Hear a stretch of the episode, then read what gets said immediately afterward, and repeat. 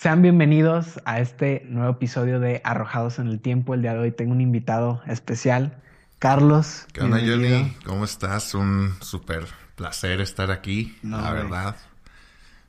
Ha sido un día cansado, pero pues aquí, aquí andamos, aquí andamos, la verdad ya tocaba, ya me habías contado de la idea del podcast desde hace un buen ratito y ya tocaba grabarlo, tocaba venir a grabarlo. Tocaba venir a grabarlo. Sí, yo creo que ha sido un día cansado por lo mismo la Navidad, que está todo más movido. Pero pues me dejaste aquí el arbolito. Para levantar el espíritu. Sí, sí, sí, que también los que nos están viendo que... Que, sientan. ajá, que sientan el espíritu navideño. El espíritu. Claro que sí. No, pues es un gusto tenerte aquí, agradecido. También ha sido un día cansado para mí, pero aquí ya se libera toda la tensión de la pues, semanita. a eso venimos a cotolear un rato, sacar lo que tenemos en la mente. Vamos a darle, Johnny. Vamos a darle. Yo ando todo ready a lo que me vengas a preguntar. Ya está. Pues este podcast se llama Arrojados en el Tiempo.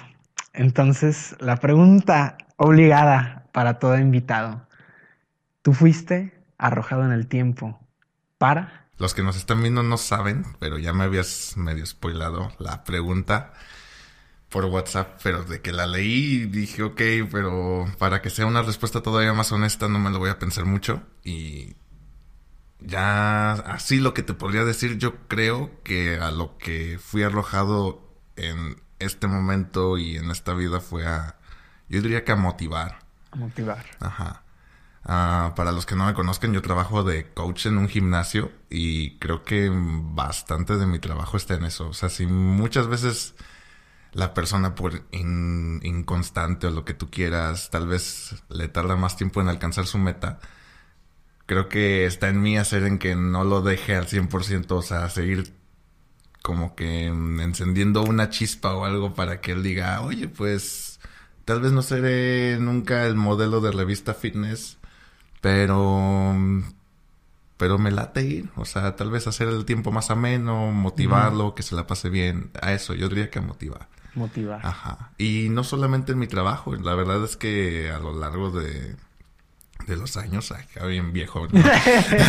No, son, Pero pues sí me ha tocado que pues amistades y tú sabes, o sea, y tú también has estado igual, pero toca escuchar muchas veces, toca escuchar a los, a los amigos pasando por tiempos difíciles y te toca ser el que los el que los escucha y el que los motiva, ¿no? El decirle, sabes que pues no te puedo decir que las cosas van a ser fáciles, pero te puedo decir que no todo es malo y que eventualmente van a mejorar, motivar a fin de cuentas. A fin de cuentas. Yo diría eso. Yo diría que a eso fui arrojado en el, tiempo. Muy bonito. Sí, no, no, no. Eh, es una... Yo creo que, por ejemplo, en el trabajo, ahí muchos regresan por eso. Hay veces que los gimnasios, pues está el güey que lo ves mamadísimo como tú, mamadísimo. Y primero quieres entrar y te intimida, dices, este güey me va, no sé. Sí, sí pasa, claro. Entonces, eh, creo que cada quien tiene como su, su proceso, ¿no? Su, su, meta, a lo mejor como dicen, no, no se van a poner como acá el... Sí, sí, sí. El Mister Increíble, anda el Mister Olimpia. Y, pero pues van por su bienestar, a veces por el ambiente que se hace y pues un buen instructor para, para motivar. Sí, sí, sí, afortunadamente es algo que, que me ha tocado ver, o sea, mucha gente que viene y me comenta eso mismo de, ¿sabes qué? Es que no me date ningún otro gimnasio porque hasta el coach es mamón, ¿no? Sí. Ah, no sé si también puedo decir mamón aquí. No, sí, se puede, se puede aquí 100% y, libre.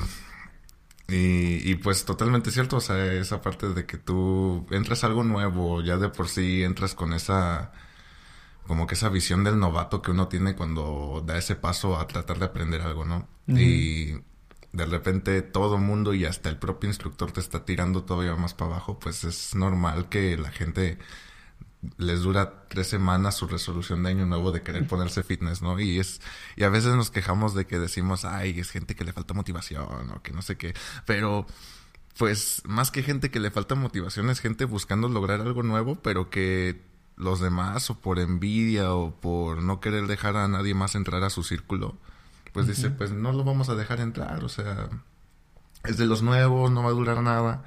Pues sí, güey, o sea, si tú no lo apoyas a que se motive, a que quiera disfrutar del gimnasio, pues no, eventualmente se va a salir. Sí, como que los ponen a prueba, ¿no? Exacto.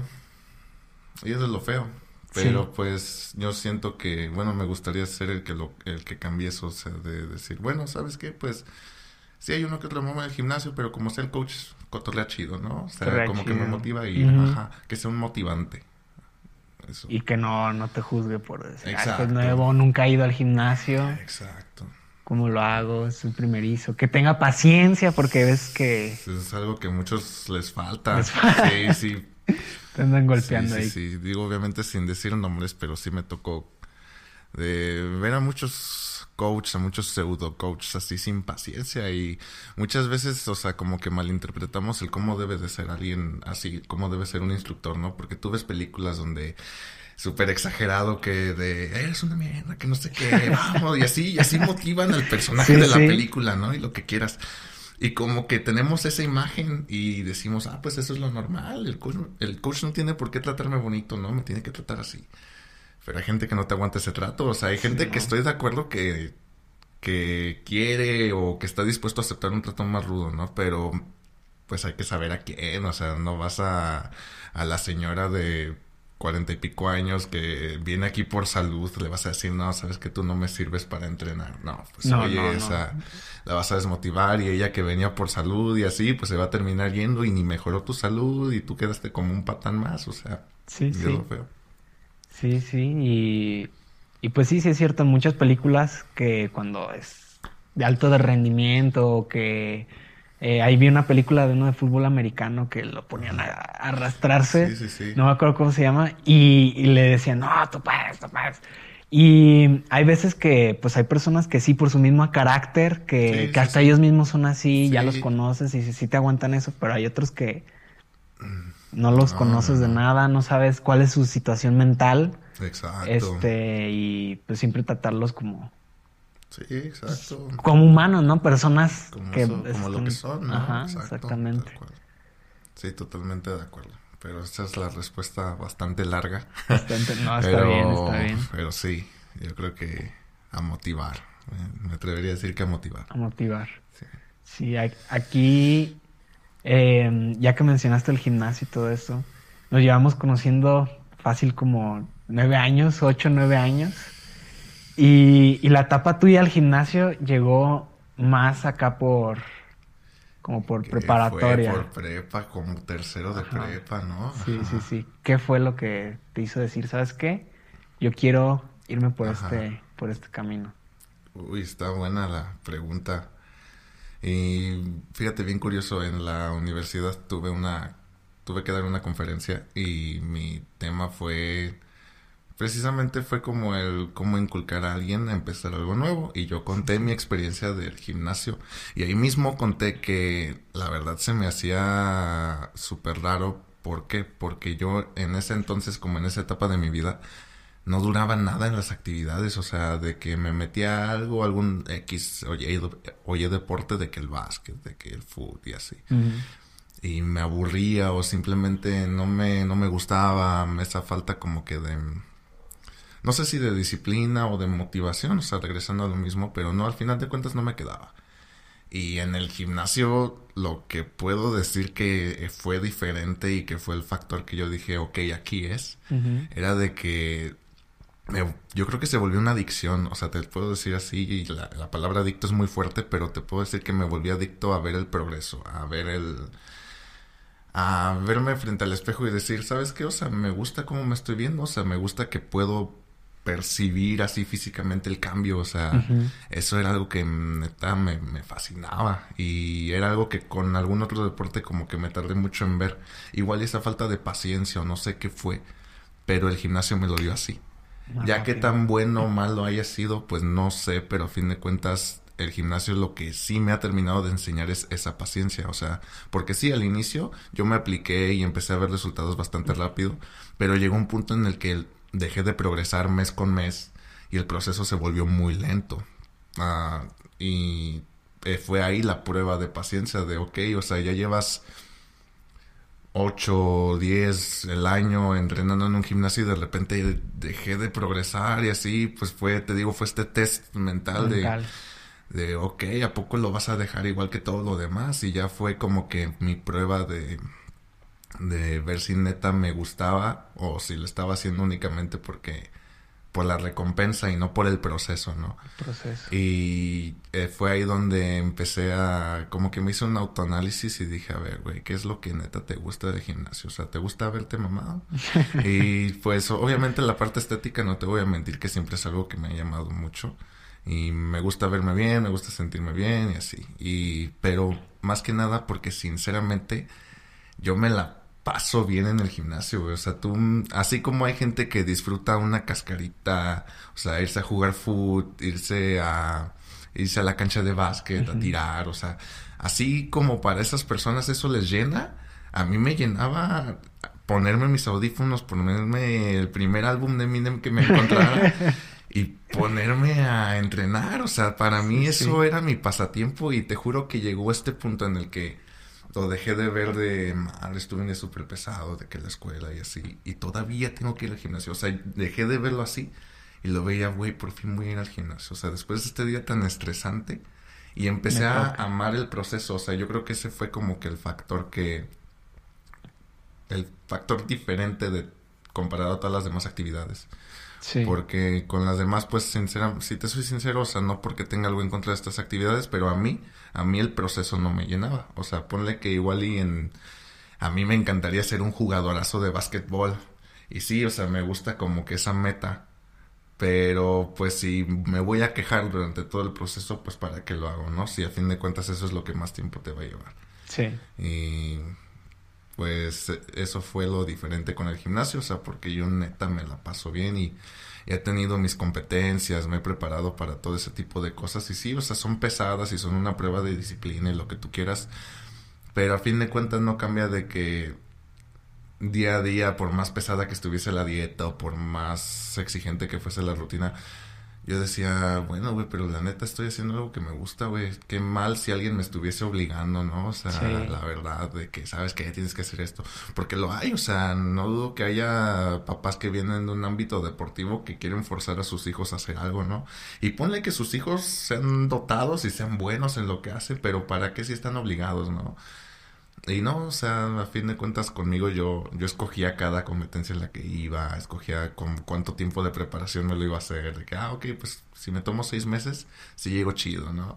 y, y, eran seis meses de, de, que yo sabía que, ok, o sea, es, es game time y de aquí yo sé que va a estar pesado, pero pues no le hace porque yo estoy dispuesto a pasar por eso porque es algo que me gusta, ¿no? Y ya, o sea, a fin de cuentas era eso que es algo que me gusta y voy a pasar por eso porque a fin de cuentas fue una manera también de exigirme de salir un poquito de, de, lo normal porque sí o sea ya te dije disfruto mucho el proceso disfruto mucho entrenar pero también me gusta superarme decía a ver hasta dónde puedo llevar esto no y fue esa facilidad que se prestó en el gimnasio. Y dije ok pues mi manera de tratar de elevar la barra para ver hasta dónde puedo llegar fue competir y fue lo que me gustó, así como existe en todos los deportes y en todos los ámbitos, o sea, también en lo artístico, no dudo que alguien que le guste escribir, escribir, ok, pues su reto tal vez va a ser, ok, pero qué tal si lo llevo más allá, qué tal si me pongo a, a grabarlo y lo produzco, ¿no? ¿Cómo va a quedar? Y es eso, o sea, es dentro de tu ámbito elevar la barra, hacerlo un poquito más entretenido, superarte, también esa parte. Sí, sí, y como dices, disfrutar el, el proceso. El proceso, que es lo máximo porque hay veces que tenemos un, o sea, una meta. Di, digamos, en el gimnasio, eh, si alguien está este, un poquito este, pasado de kilos, bajar 10 kilos, ¿no? Llegan a esa meta, a lo mejor el proceso no lo disfrutaron, ¿cuántos se mantienen ahí? Muchas veces regresan y hasta suben más y luego se vuelven a superar y no disfrutan realmente. Entonces ahí sí están como en un círculo mm. vicioso de no crecer realmente y, a lo mejor en el gimnasio no es para ellos y otro ejercicio lo, podrían hacer diario y a lo mejor no, no bajan 10 kilos, pero se mantienen saludables un, buen tiempo. Sí, sí, sí. No, sí, ahí tienes toda la razón, o sea, y es un ejemplo súper claro que pasa súper regularmente, o sea, de que en sí no les gusta el gimnasio, les gusta lo que el gimnasio les da, ¿no? Que es esa parte de que bajó 10 kilos esta persona, ¿no? Pero pues a fin de cuentas pues nunca le apasionó y nada más lo hizo por, pues ponle que sí por salud, una parte estética y lo que tú quieras, pero pues a fin de cuentas, ¿para qué? ¿De qué te sirvió haber pasado por esa agonía de ir al gimnasio? Si a fin de cuentas ibas a regresar. Y lo que dices es un círculo vicioso que al final no disfrutan. No disfrutas. Eso es lo feo. Y es encontrar eso en lo que disfrutes el proceso. Digo, yo afortunadamente puedo decir que lo encontré y lo encontré en el gimnasio y lo, lo encontré a temprana edad. O sea, porque la neta hay gente que llega a sus 30, 40 y no te puede decir esto me gusta. O sea, yo te puedo decir sin un pelo en la lengua que el gimnasio me gusta, güey. Tú me pones en un gimnasio y yo, soy, feliz, te lo juro, te lo juro.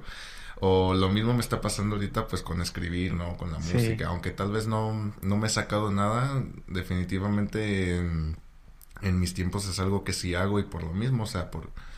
No, obviamente está esa meta de, güey, estaría chido algún día llegar a un nivel súper alto, qué sé yo, si no un Eminem que ya se ve muy inalcanzable, pero, pero llegar a tener esa plataforma, ¿no? Que la gente te escuche.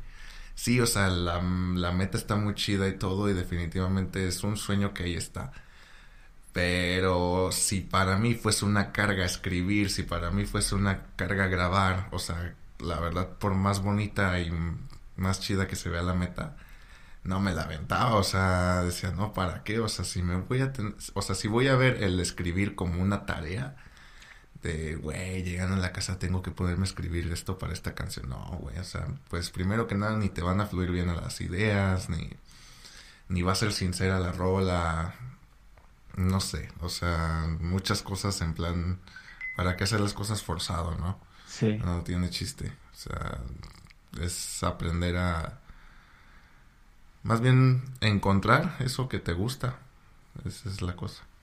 y es difícil, o sea, nos tocó, creo que también contigo puedo decir que te tocó muy rápido.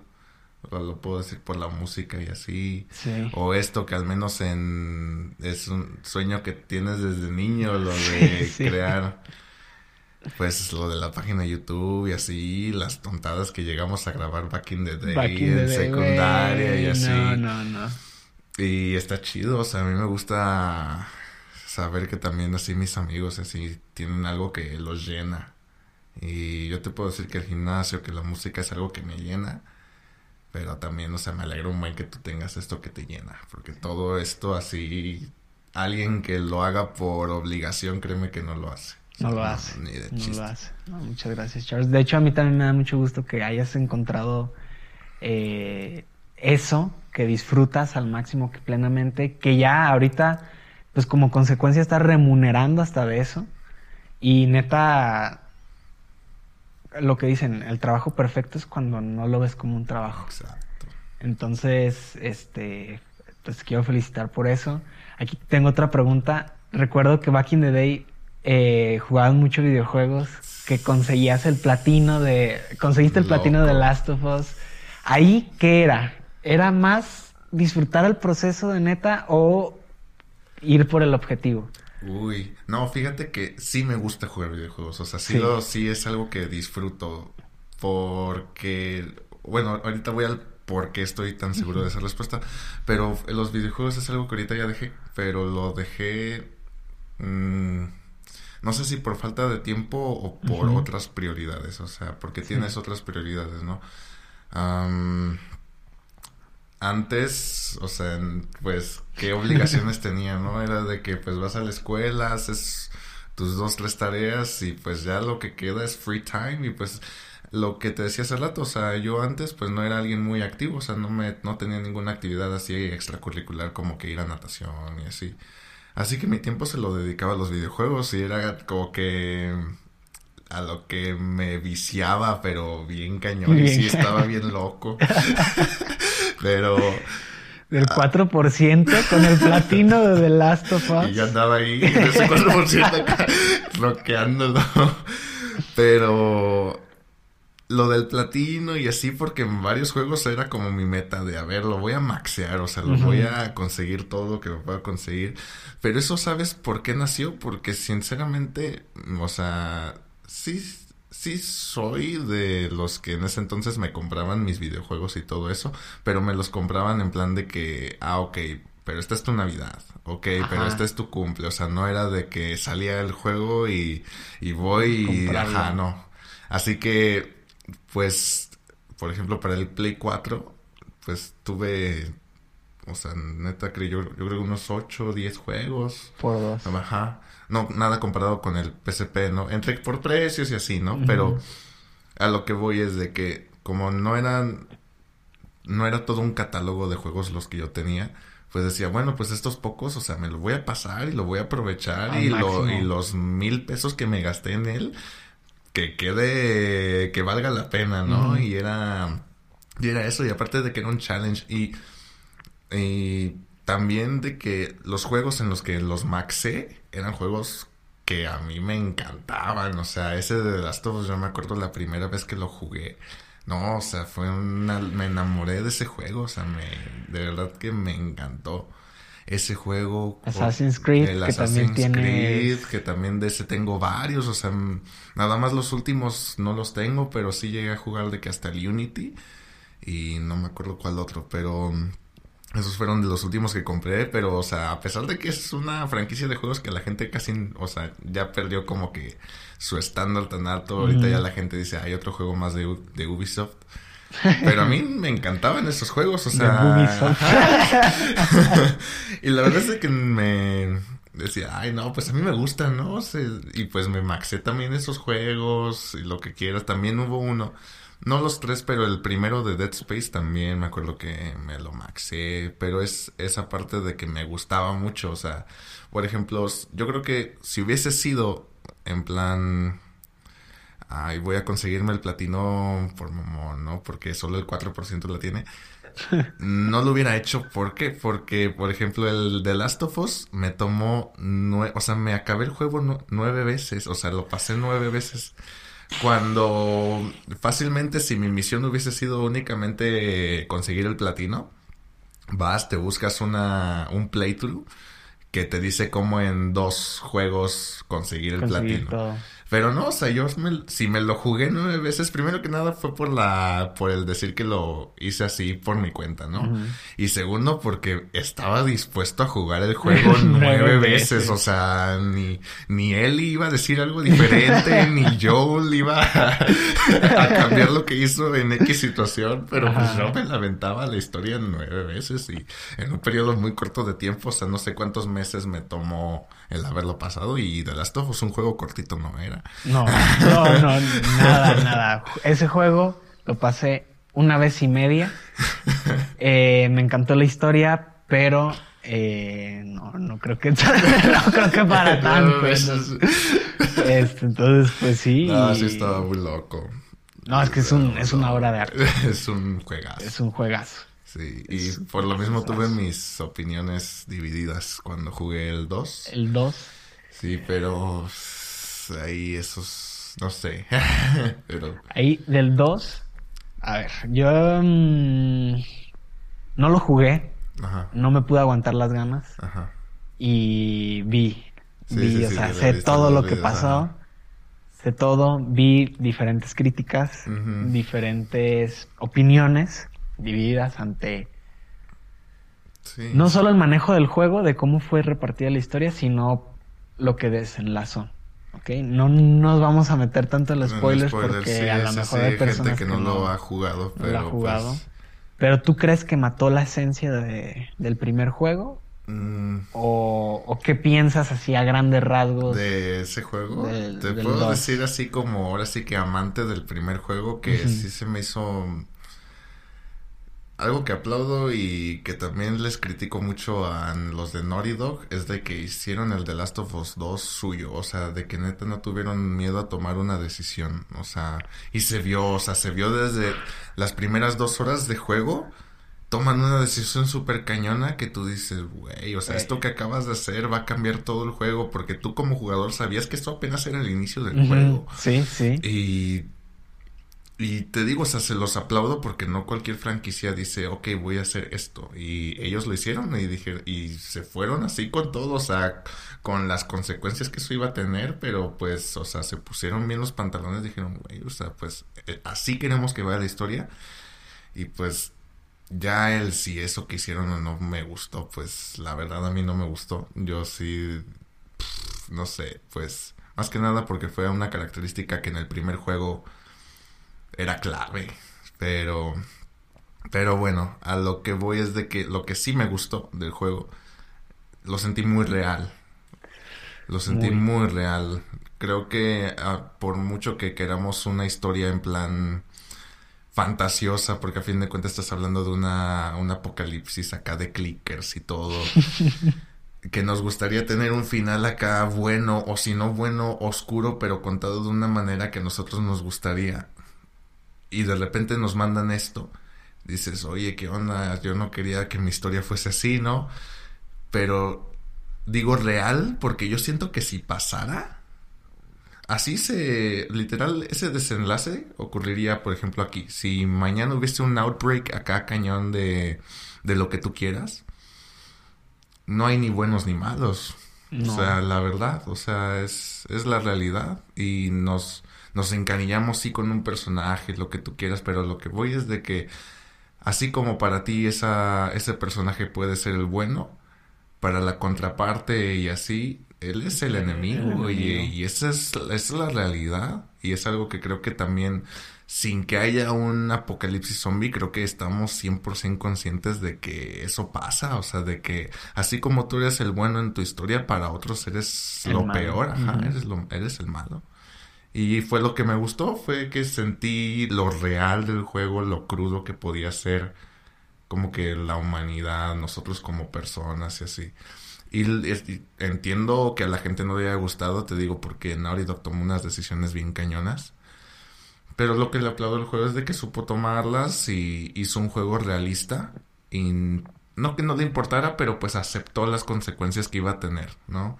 Y dijo, ¿sabes qué? Yo prefiero hacer un juego realista antes que complacer al público. Y eso puedo decir que me gustó de The Last of Us.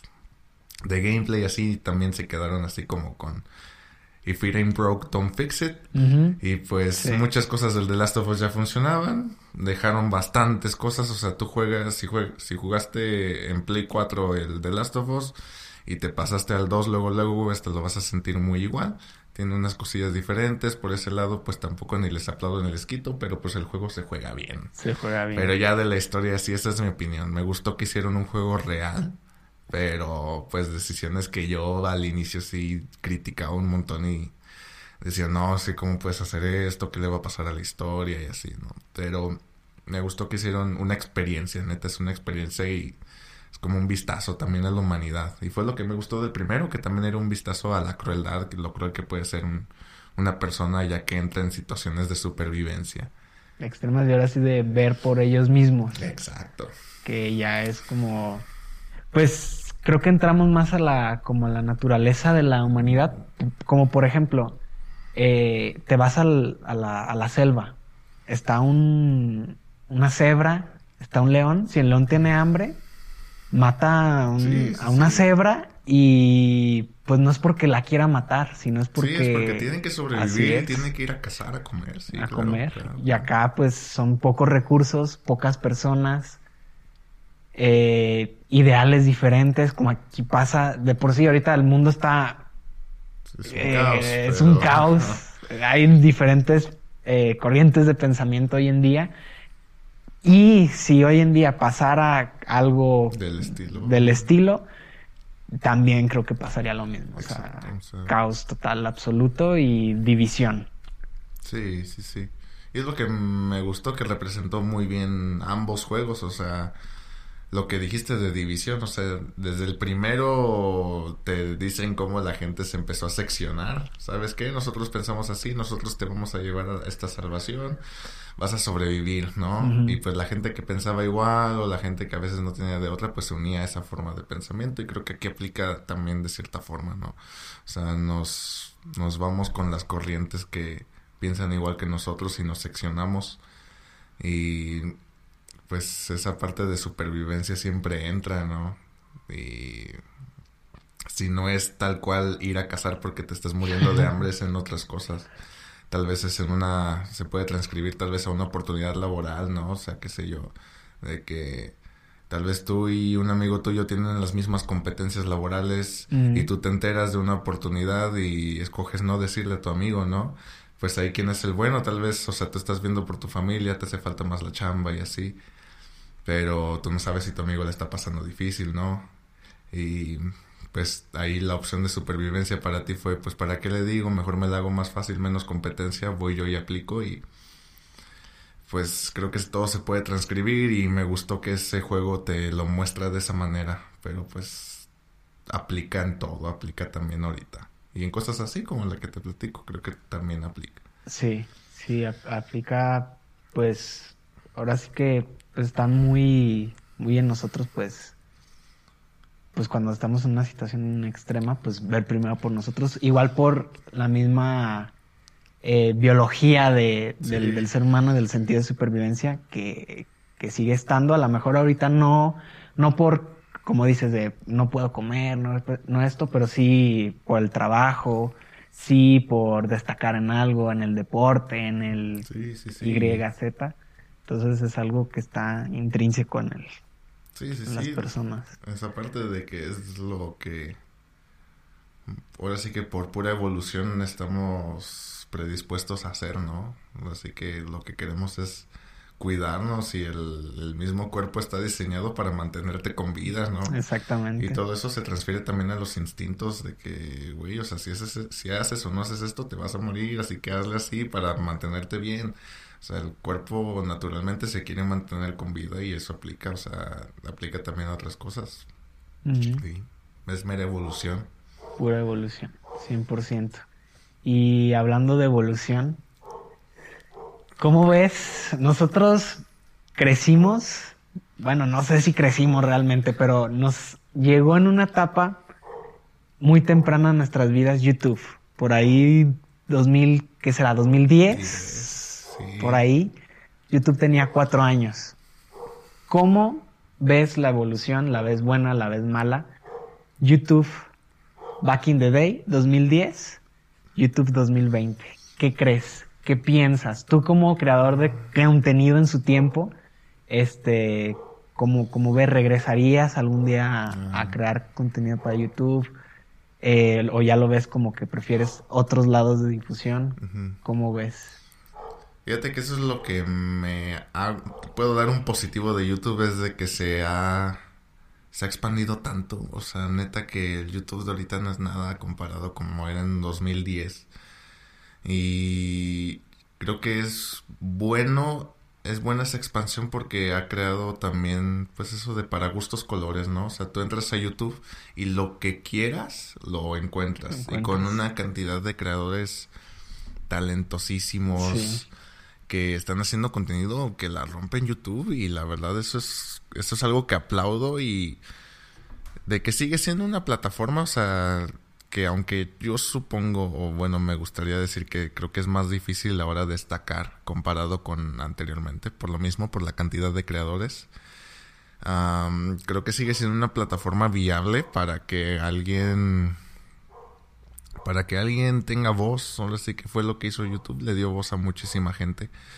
Y ese es el plus que le doy al YouTube de ahorita.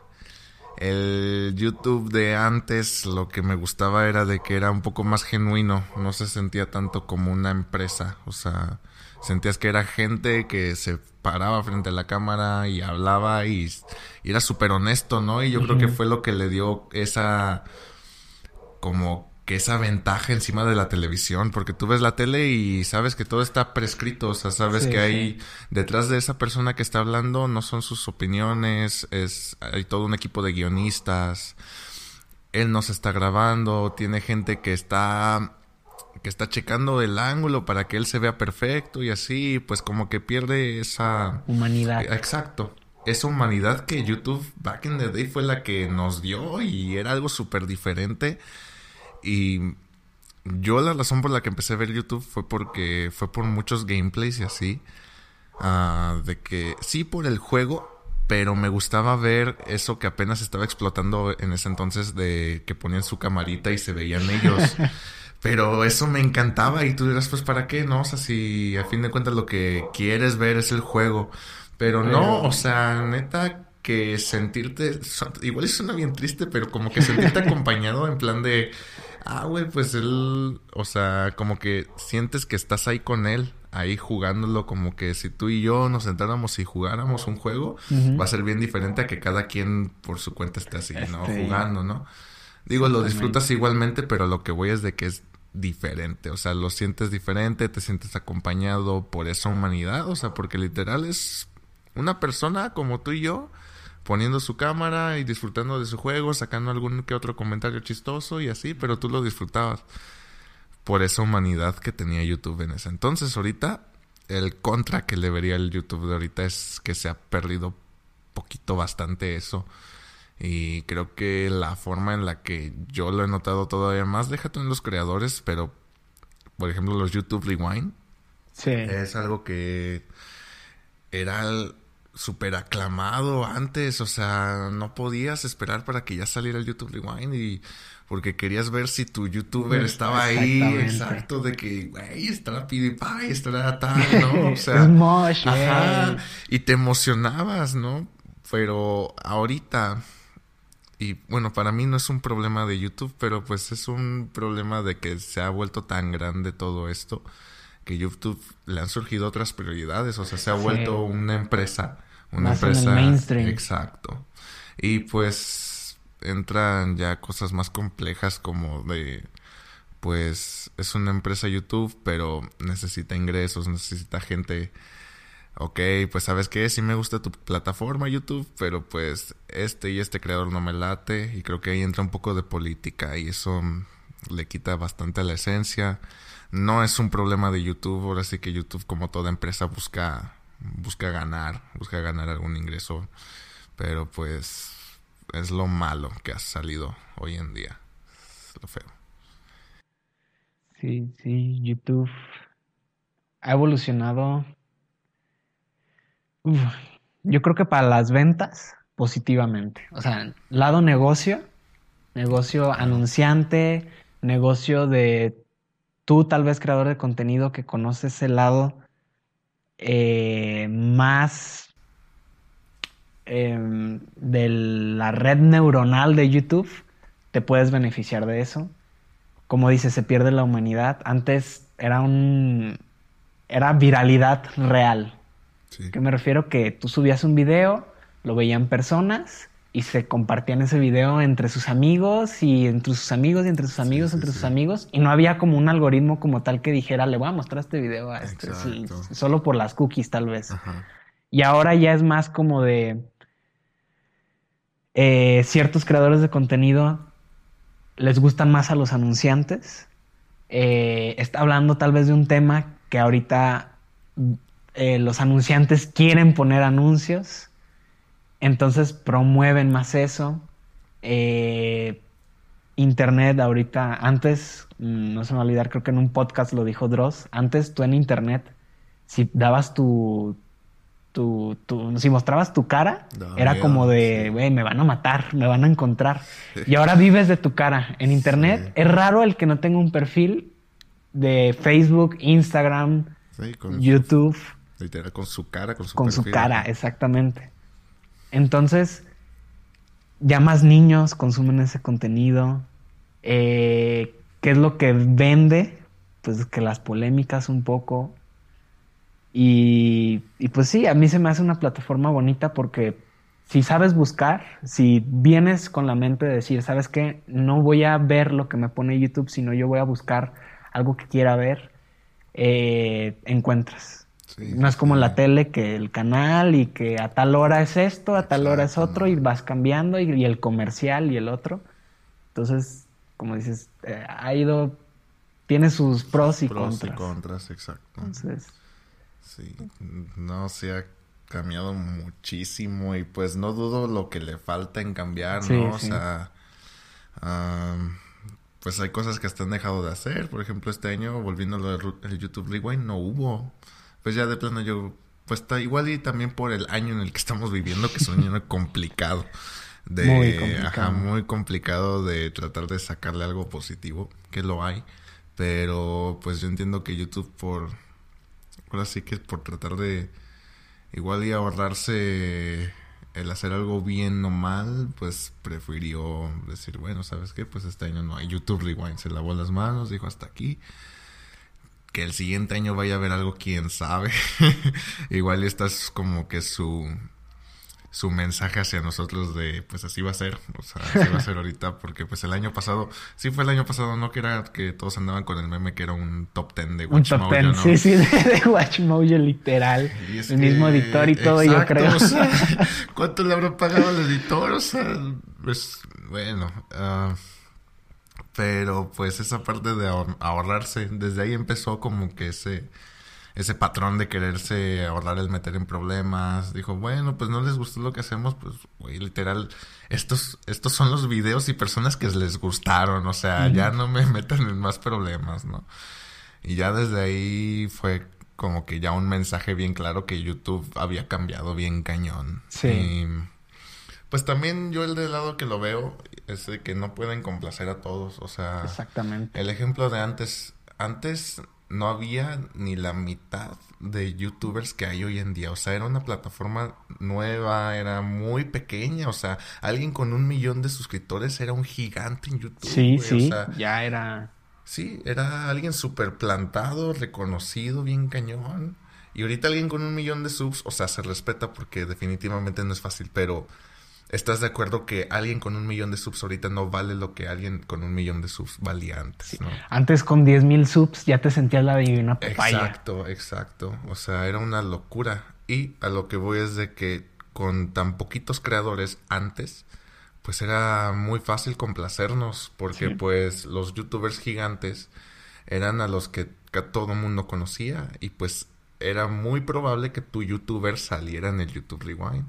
Pero ahorita la cantidad de, de creadores que hay es tanta, digo con el positivo de que tenemos más contenido, pero es tanta la cantidad de creadores que por más que quieras que salga el tuyo, igual y no sale.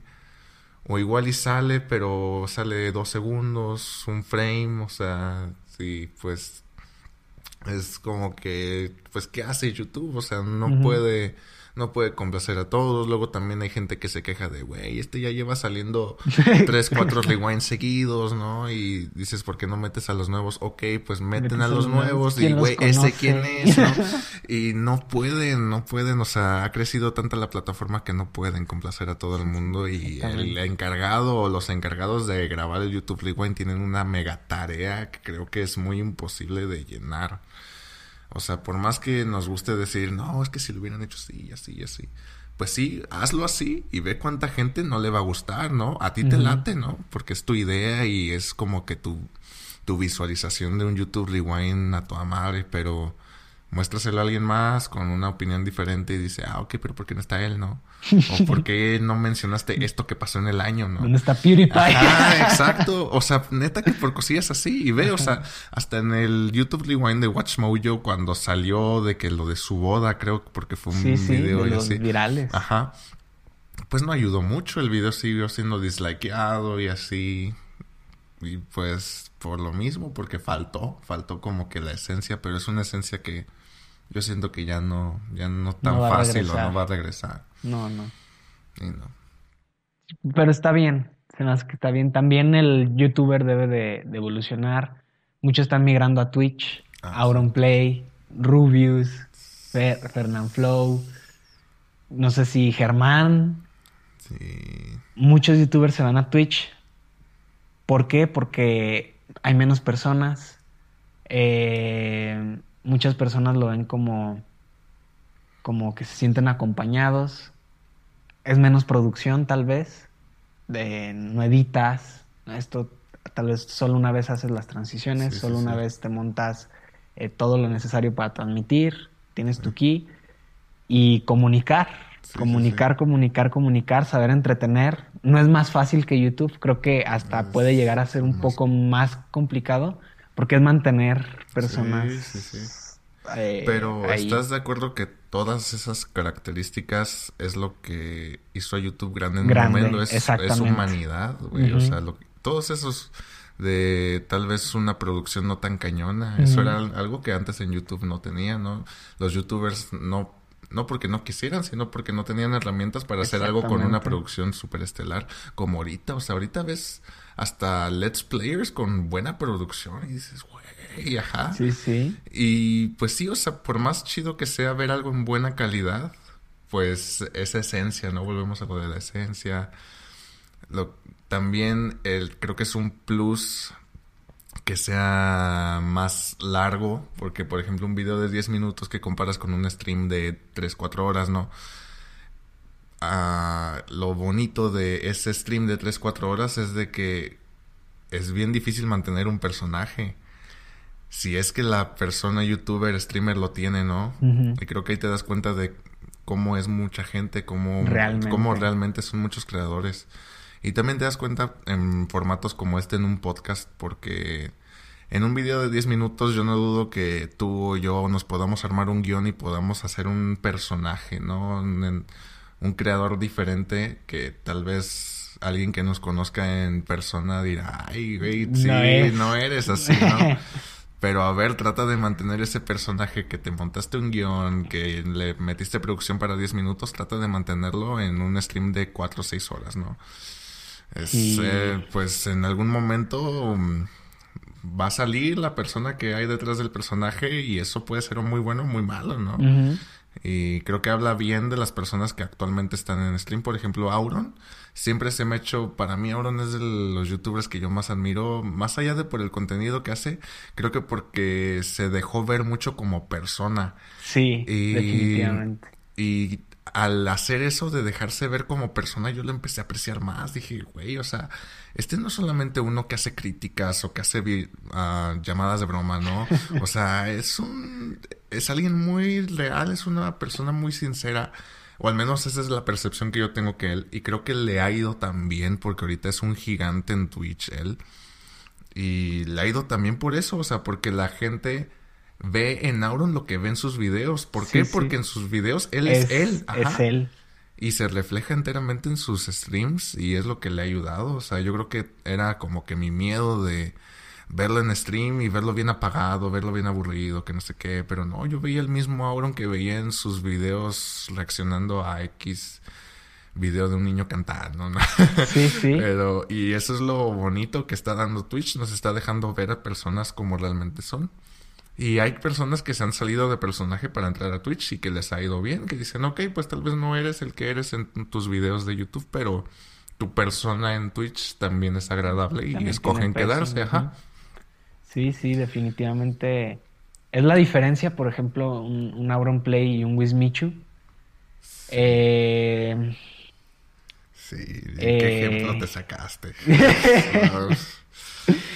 ¿cómo, ¿Cómo es posible que back in the day, 2012, 2012, 2013, Sí, Wismichu estaba... Wismichu estaba en el auge? Sí. Wismichu sacó Auron Play este, en uno de sus videos y a partir de ahí Auron Play Explotó. explotó, sí. más personas lo conocieron. Yo conocí a Wismichu, conocí a Auronplay y me cayó mejor Auronplay en el minuto uno que Wismichu que lo llevaba viendo Desde antes. ajá. desde antes. Y la evolución, como dices, que antes criticaba de una forma, la, la misma introspección de él decir, ¿sabes qué? Antes criticaba tal vez muy manchado, tal vez atacaba Sí. Eh, muy pasado lanza y él mismo decir, ¿sabes qué? Ahora te critico diferente. Sí, sí, sí. Y siempre es humor como entre... Como de esos golpecitos que te dan aquí que no te duelen, pero chingan. Eh, que están ahí, ajá. Ajá, exactamente. es un humor que, que, que disfrutas y no, no te lleva a ofender del todo, pero si te lo dijeran a ti, sí te cabreas, Sí, como sí, sí, dices, sí, ¿no? sí. Entonces se, se va a Twitch y, y yo, yo al inicio decía, ¿por qué no has subido video a, a YouTube? Pero me meto a Twitch, me meto a- al canal de YouTube donde sube las partidas de Twitch y no he sentido como que Auron dejó de, de existir o de No, subir videos. De hecho, sí. la otra vez subió video y dije, qué bueno. Y a lo mejor se va a tardar cuatro años en subir subir otro, otro. pero lo tengo acá y es él. Y, Sí. y es por lo que se empieza a ver. Entonces, como dices, muestran más el lado humano.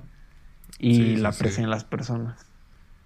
Y bueno, yo la verdad con, por ejemplo, regresando a lo de Wismichu, no he estado tan al tanto de qué es de él hoy en día. Pero lo que sí puedo ver, pues tuvo su, pues lo del GTA Roleplay, ¿no? En eh, este Auron. Sí, sí. Y en uno de, en, en- no sé si en uno o en varios streams, sale Wismichu. Y no sé, o sea, por ejemplo, Wismichu varias veces dijo que Wismichu es un personaje, ¿no? Y se notó muchísimo cuando yo lo escuché hablar en, en este stream de GT Roleplay de Auron, o sea, lo escuchaba medio apagado, medio como que estaba ahí nomás porque lo habían invitado, ¿no? Y no sentía como que esa energía que te da un video de Wismichu que pues ahorita ya tal vez hasta me, me molesta porque ya no me gusta tanto, ya no me llena su contenido, pero no ves a, a lo que ves de que no ves a ese personaje y ni siquiera se le parece, ¿no? O sea, bueno, al menos por lo que yo alcancé a, a percibir de, de eso que vi en GTA Roleplay, dije, ok, pues sí se te nota mucho que eres un personaje. Un personaje. Que puede ser bueno, ¿no? Pues si pegó fue por algo y yo fui consumidor de su contenido por bastante tiempo y hasta lo llegué a defender cuando se metió en polémicas. Yo decía, no, güey, pero es que el Wismichu está toda madre, ¿no? O sea, Sí, sí, como, ¿cómo va a ser ¿cómo, esto? ¿cómo va a ser esto, no? Y, y sin meterme a tanto de la polémica porque es algo que creo que ya está súper visto. Pero, pues, llega un punto en el que te empiezas a enfadar y dices, ok, güey, o sea, si neta no eres así, pues, ¿por qué? ¿Por qué de repente te están surgiendo tantas cosas, no? Te están sacando tantos esqueletos del closet, ¿no? Mm. Ya lo que tú seas en tu vida privada, pues a mí me puede importar o no, pero no sé. Creo que a él, él es un caso de que la persona no está como que, pues, no te llena al igual que el personaje. Él depende al 100% de su personaje para entretener. Y O sea, pues- el personaje se comió a la persona. Y pues eso es ah, ah, triste, bueno, a mí se me hace algo triste. Pierde esa esencia. Y creo que también fue por eso que lo dejé de ver, porque yo empecé a verlo pensando, ah, pues así es él, así de energético es él, así de Ujú. crítico es él. Pero luego te enteras que pues está todo, digo, no dudo que pase con más youtubers y que también por decir Auron tenga un guion, qué sé yo, pero pues al menos en cuanto lo empiezas a percibir es cuando es como cuando te enteras que Santa no existe, ¿no? Como que pierde esa magia. Sí, sí, sí. Dices, ay, güey, pues bueno, pues está igual de guionado que un programa de De tele. televisión. Ajá. Uf, sí, sí, sí. Y pues las polémicas con ciertos youtubers que rima con ralas. este. que, que la otra vez en un, en un stream, el Auronplay, eh, para, para ver cómo, cómo es la evolución, ¿no? Auronplay aceptó, dijo, Back in the Day tuvo polémicas también con el, con el, con el Dallas. Y él aceptó, dijo, ¿sabes qué? Yo la cagué. En ese tiempo tenía amistades eh, malas. Eh, yo no les dije, puténlo, pero no dudo que alguien lo haya hecho. No dudo que uno de mis amigos de ese entonces le haya ido a lanzar piedras a su casa. Pero no fui yo. Yo ya le pedí perdón. Ya no somos amigos, pero hay respeto. Y creo que eso es lo, lo importante, ¿no? Sí, y no pasar más allá de ya ir como realmente aferrarse a un odio y, y- y no reconocer sí. también tu parte. sí, exacto. O sea, querer estar por encima de la persona, ¿no? Y también creo que habla mucho de Auron, porque creo que, digo, igual corrígeme si estoy mal, pero creo que se disculpó por debajo de la mesa, o sea, no, no lo hizo nunca público, lo hizo público, ni nada. exactamente. Y creo que eso es, eso es algo que se tiene que aplaudir, aunque habrá la opinión de no, pero que dé la cara y diga que, que se disculpa, pero ¿para qué, no? O sea, bueno, a lo que voy yo es de que si es un problema tan personal, creo que en YouTube no estamos para enterarnos de la vida de, De la las vida, personas, ¿no? Y creo que si eso fue algo personal, estoy 100% de acuerdo en de que se quede así. Que Ujú. Auron se disculpe por mensaje directo, le diga, oye, perdón, o que le llame, le diga, ¿sabes qué? Perdóname, tal, tal, la neta, perdón si alguno de mis amigos hizo algo que no debía hacer por un comentario mío. Ok, no me, no me ofreces seguir con la amistad, ok, pero pues al menos ahí quedó, ¿no? Ahí quedó. Y Respeto. Tal, y tal cual, o sea, y creo que con las miles de polémicas que hubo entre este personaje y Wismichu. Creo que fue algo que se pudo evitar. Fácil con una plática. Con una plática. Ni siquiera se tienen que sentar frente a frente. O sea, así como hoy en día. En ese entonces también había de que no el, si no el Zoom, te podías hablar por, por webcam para decir, oye, ¿sabes qué? Mira, el problema es este, pues vamos a ver. O sea, igual y si no podemos llegar a un acuerdo, pues de menos que sepas que yo me disculpo y ya, ahí quedó, ¿no? Y nos quitamos de broncas tú y yo. Y ni muy amigos, pero... Hay respeto. Hay respeto. Y creo que eso era lo importante. Y te digo, lo que yo le aplaudo a Auron es de que escogió no hacerlo público. Algo que pudo haber hecho Wismichu, pero pues salió... Salieron videos, se viralizaron y pues... Tú veías luego, luego cuál era la tirada, ¿no? O sea, era hacer un contenido que fuese a agarrar un montón de tracción. Sí. Y lo hizo, pues al final de cuentas fueron videos que yo me vi ya que había dejado de ver a Wismichu, pero nada más entré por la polémica, ¿no? Exactamente.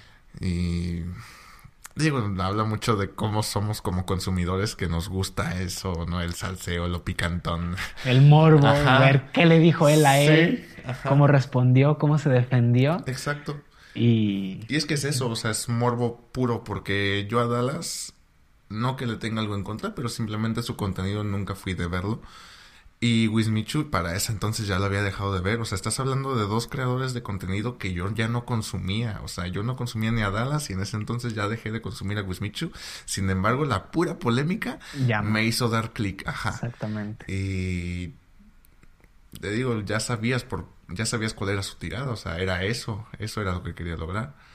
Y pues lo logró, digo, a fin de cuentas toda publicidad es buena publicidad, ¿no? Pero creo que lo malo es de que él ya se creó un nombre no necesariamente bueno. Bueno, al menos esa es la imagen que yo tengo de él. Pero bueno. Hmm. Sí, sí, sí. Sí, es algo también el Jordi, el, ah, Jordi Wild, el Jesucristo ya pelón. el Jesucristo. Eh, sacó su podcast, de hecho, el, ah, su, modelo de podcast es como el que inspiró este tipo de, podcast arrojados en el tiempo.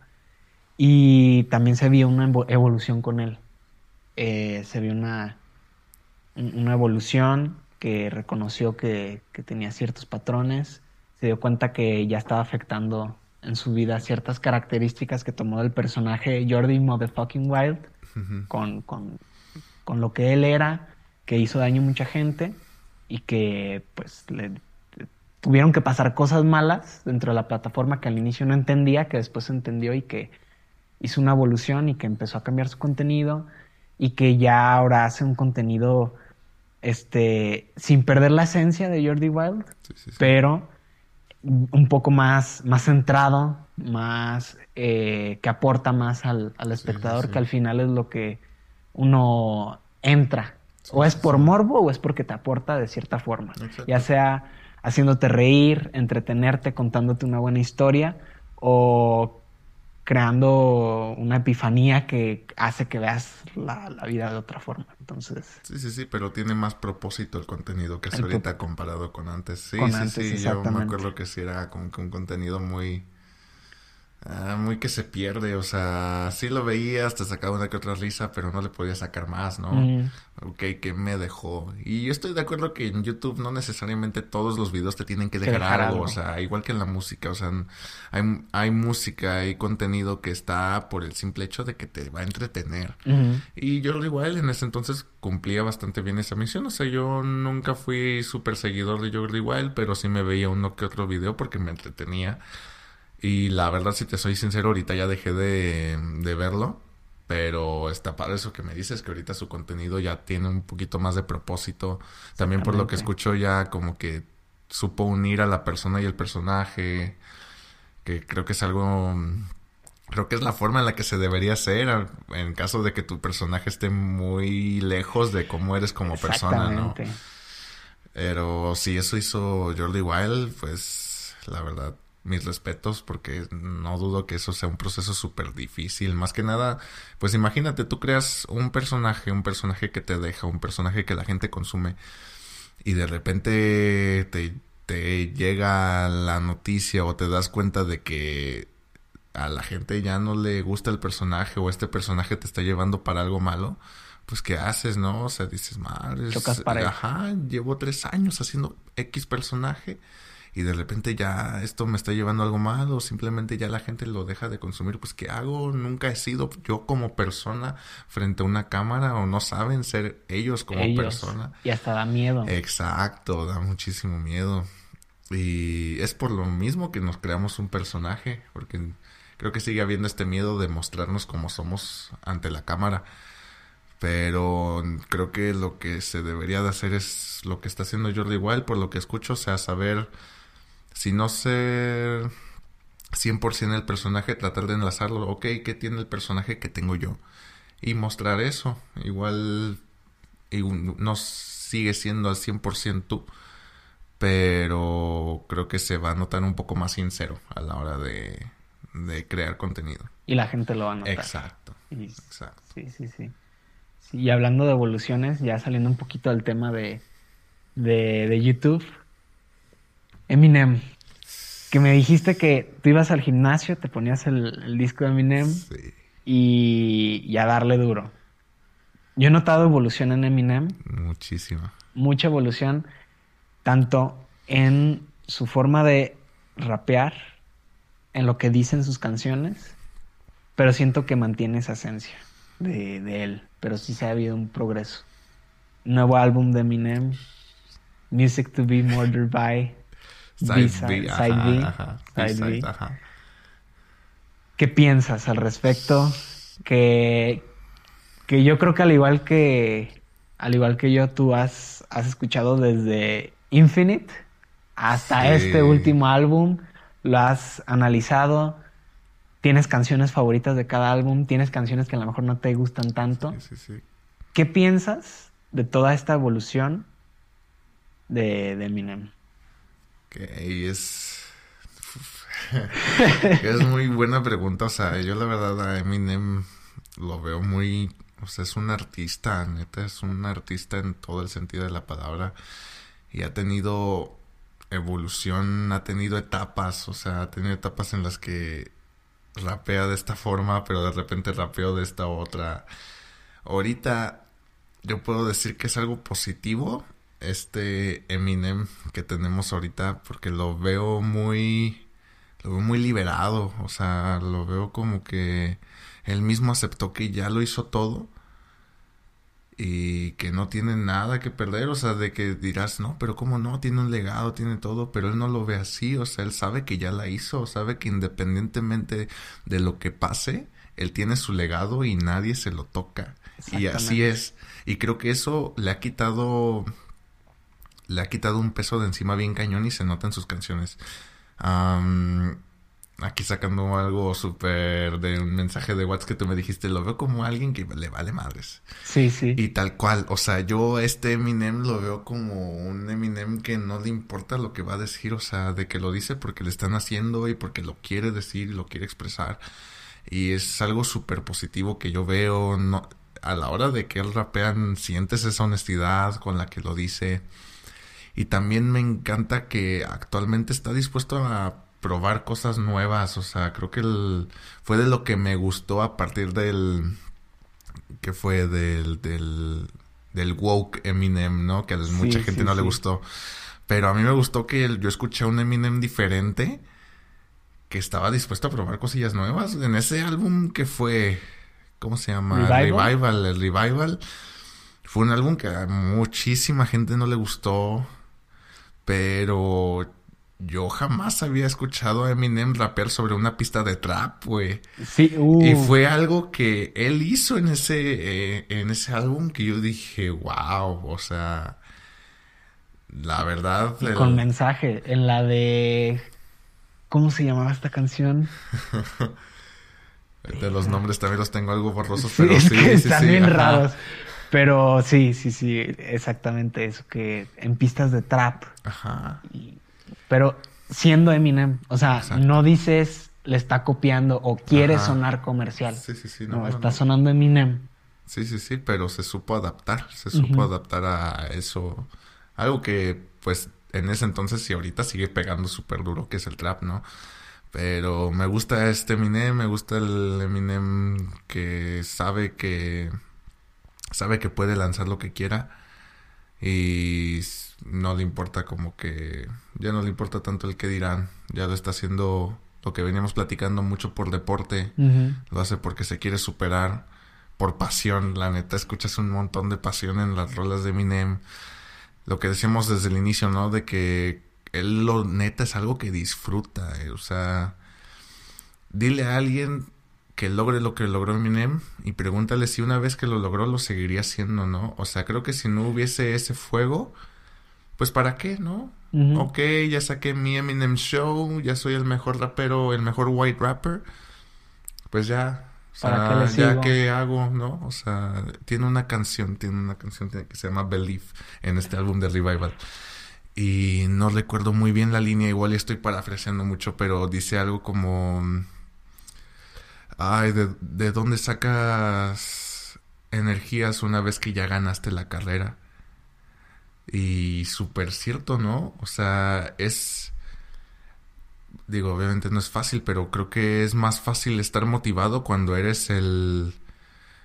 Cuando eres el underdog. Cuando estás hasta abajo de la montaña y quieres subir, pero ¿qué haces una vez que ya estás arriba, no? Ok, ya llegaste y... ¿Y qué tal si hay algo más arriba, no? ¿Vas a buscarle o pues ya estás en la cima? Pues, ¿qué te, qué te detiene de quedarte ahí? Y Eminem no, o sea, con Eminem lo que escuchas en sus álbumes es, se busca superar. Está haciendo cosas que antes no hacía, o sea, por decirlo que es, él siempre ha sido un liricista, pero en estos álbumes de hoy en día yo escucho que conecta palabras todavía más que antes, hace doble sentido todavía más que antes. Canciones completas. Por mero deporte, o sea, porque dice, ok, ya lo hice en Rap God, pues vamos a hacerlo de nuevo, pero más complejo, ¿no? Por deporte, porque se quiere superar, y eso es algo que admiro mucho en las rolas de Eminem. Y por decir, comparándolo con lo de antes, lo que tienen las rolas de antes es de que aparte de que son clásicos, pues creo que era todavía un Eminem que era un underdog, o sea, era un Eminem hambriento por ser el mejor. Y se nota mucho eso y es lo que le da como que le da ese fuego a esas canciones porque sientes que es un Eminem luchando por salir adelante, luchando porque no le faltara un plato de comer a su a su hija, ¿no? Y lo, lo, sentías y esa pasión al rapear. Ahorita sientes igual esa pasión, pero es una pasión enfocada a algo diferente, es una pasión enfocada a superarse, cuando antes era esa pasión de ser el underdog, ¿no? Sí, yo creo que antes era como la pasión de ser el mejor y ahora es la pasión de ser su mejor versión. Exacto, y eso es algo súper diferente, que tal vez así textualmente parezca ser lo mismo, pero no, o sea, es muy diferente. Es muy diferente.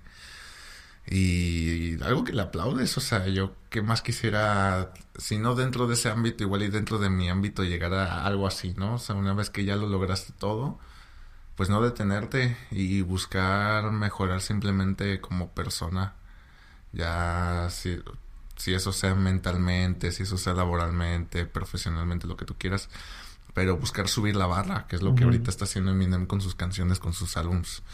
Y lo malo que viene con todo eso es de que siento que ya no es, pues, lo que te platiqué en el carro, creo que para el oyente casual, va a decir, pues mejor me quedo con mi I Collapse, ¿no?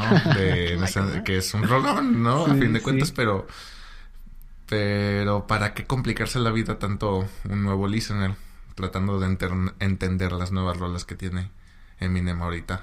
Es como lo que tiene, mucha gente tal vez no lo va a entender, mucha gente tal vez va a preferir las rolas anteriores, pero creo que hay que saber apreciar al Eminem de ahorita porque es un Eminem que le está pegando durísimo y que aún así, o sea, el álbum no es un flop. Ahorita creo que ya tiene sabe cuántos millones de licenses y está en número uno en no sé dónde, en, Reino Unido. Creo que salió, o sea, salió y fue número uno álbum ahí. O sea, no dudo que llegue también al top en álbums aquí o mundialmente. O sea, no lo dudo. O sea, cosa que saque Eminem va a pegar. Va a pegar, indiscutiblemente.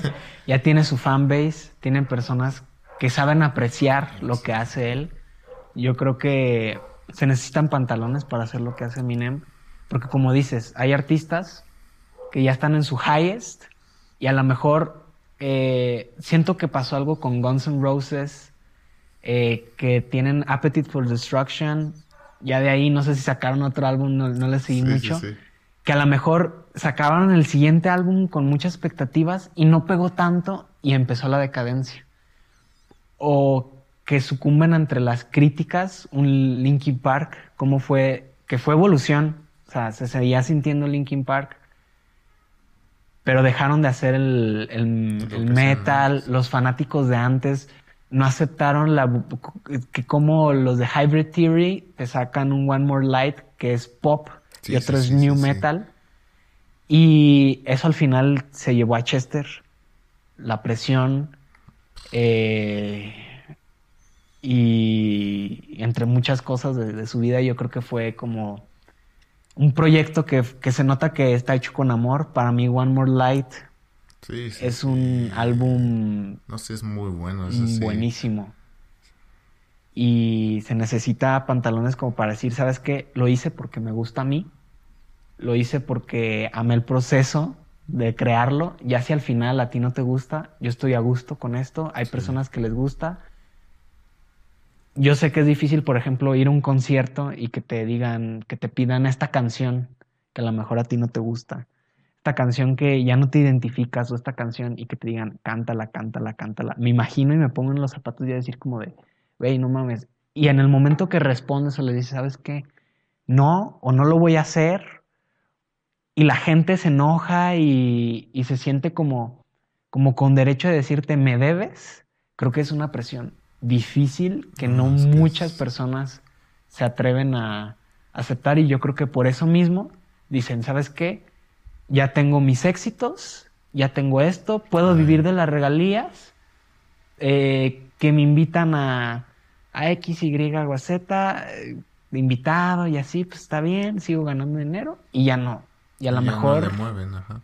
se quedan o tran- tan tranquilos aparentemente, pero a lo mejor con miedo de, con ganas de sacar algo nuevo, pero miedo de decir, De que lo rechace, ¿no? La gente. ajá, exactamente. Sí, sí, Entonces, sí. creo que lo que está haciendo Eminem es lo más sabio posible, lo más woke Sí. y no muchos lo críticos no, lo no, Sí, aceptan. no lo han llegado a aceptar. Pero es que es eso, o sea, es ese conflicto interno, ¿no? De o saco lo que me gusta o saco lo que la gente quiere. Y creo que es un conflicto de nunca ganar. O sea, y la verdad fue algo que yo creo que Eminem aceptó y dijo, ¿sabes qué? Voy a sacar lo que me gusta.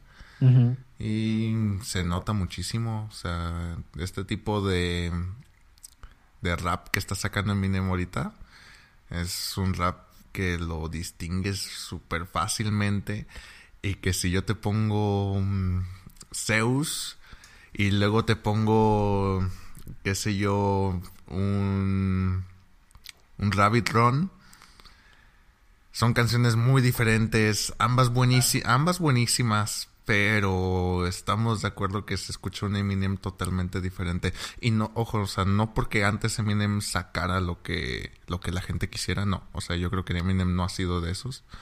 Pero más bien ahorita ha aprendido a aceptar de, ok, ¿sabes qué? Pues si intento ser el yo de antes, no voy a ten- no, no voy a complacer a las personas, porque ya no soy el yo de antes, ya no tengo el fire que tenía en ese entonces, ya no soy el underdog. Y pues lo aceptó, dijo, ¿sabes qué? Ahora voy a sacar esta versión de mí, esta versión que ahora me representa, esta versión que a mí me gusta y es el Eminem que ahorita estamos escuchando. Sí, sí, sí. Sí, sí. Y creo que estamos. Eh, muchos dicen, ah, agradezco por estar en, en- estar consciente en, los, en el 99 cuando sacó este álbum, pero yo creo que yo agradezco estar consciente y ver eso de Eminem y lo mucho que va a traer, porque se ve que trae, eh, se ve que ya hace cosas más profundas, álbumes algo conceptuales, con este de Music to be Murdered by, conceptual Sí. con lo de Alfred Hitchcock, acá Sí. algo más. Está Sí, chido. y es algo que antes ni te imaginabas que fuese a sacar a alguien como Eminem. O sea, tú escuchabas, qué sé yo, el Marshall Mathers LP. Y sí, siempre ha sido de tener sus skits y lo que quieras. Pero eran muy personales. O sea, no hacía algo en plan como lo de ahorita, algo ya conceptual.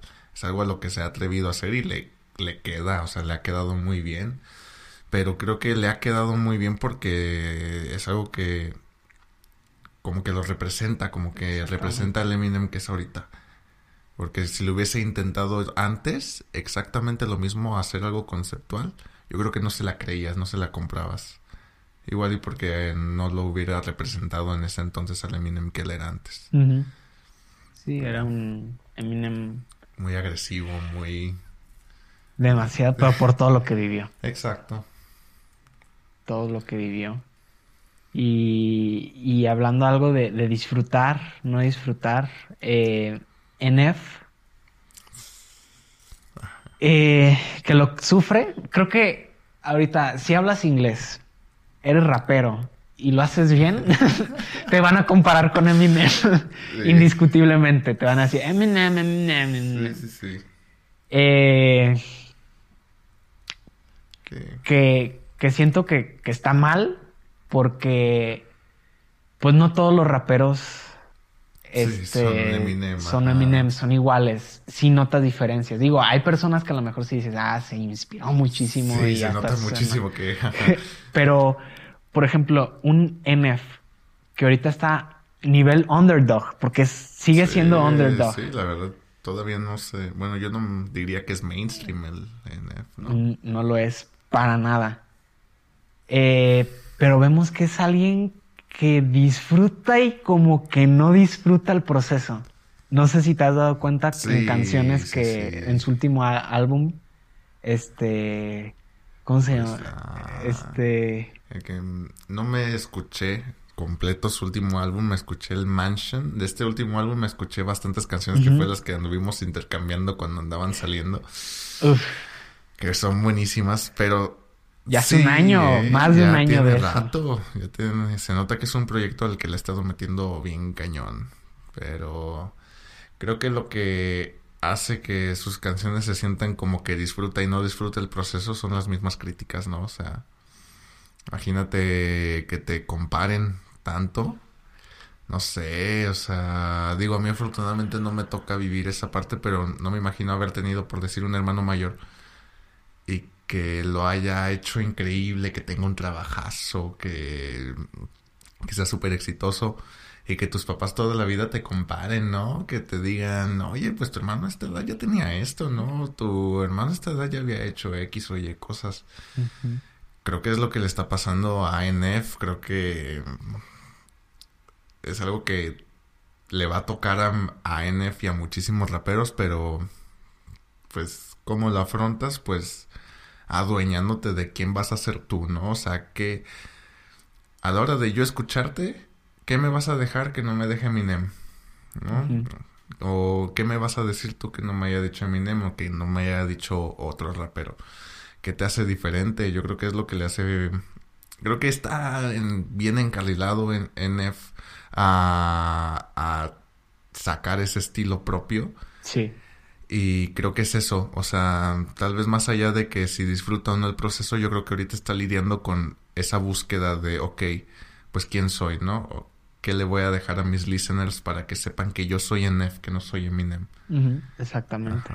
Sí, sí, y yo creo que, que, que, si te echas un clavado a las lyrics, también a las instrumentales, creo que desmeritan mucho. O sea, ya es gente que, que neta no sabe. Porque escuchas NF y siento que está muy inspirado como en instrumentales como de películas de terror. siento como más tétricas, más profundas, más que las eh, solamente con escucharlas dices, ahorita me va me va a hacer indagar en mis entrañas y Sí, sí, sí. No, eso que dices, eh, estás totalmente en lo cierto. O sea, esta rola de Search tiene una instrumental de película épica. O sea, ni siquiera suena como un beat, suena como eso, o sea, como una lo que pondrías a mitad de una batalla acá súper épica, qué sé yo, los efectos que usa, no, no usa de que el bass o el drum como lo usarías en una, en una canción de rap cotidiana y así como The Search, ese es como que el tipo de instrumentales que a él le gustan. A él le gustan. Y es lo que creo que le está ayudando mucho a separarse de los demás porque busca otros raperos y sinceramente no todos usan ese tipo de instrumentales. Y es por algo, porque la neta, no a todos les queda. Y NF juega muchísimo por el, con el cómo estructura sus rimas y le quedan a ese tipo de rolas y canta con una energía, o sea, rapea con una energía que le queda, esa agresividad, se le nota muchísimo lo que dices, que él todavía es el underdog. El underdog, definitivamente. Sí, sí. Y, y sabes qué, eh, escuchando este a Big Sean, siento que se parece más NF a Big Sean que a Eminem. Pero en cuestión de, de, estructura, no de lo que dicen.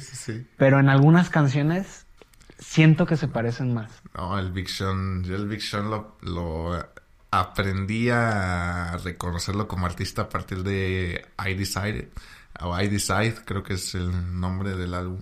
Del álbum. Y no, o sea, buenísimo. Fue. Yo tenía una imagen de Big Sean que era de la de I Don't Give a Fuck.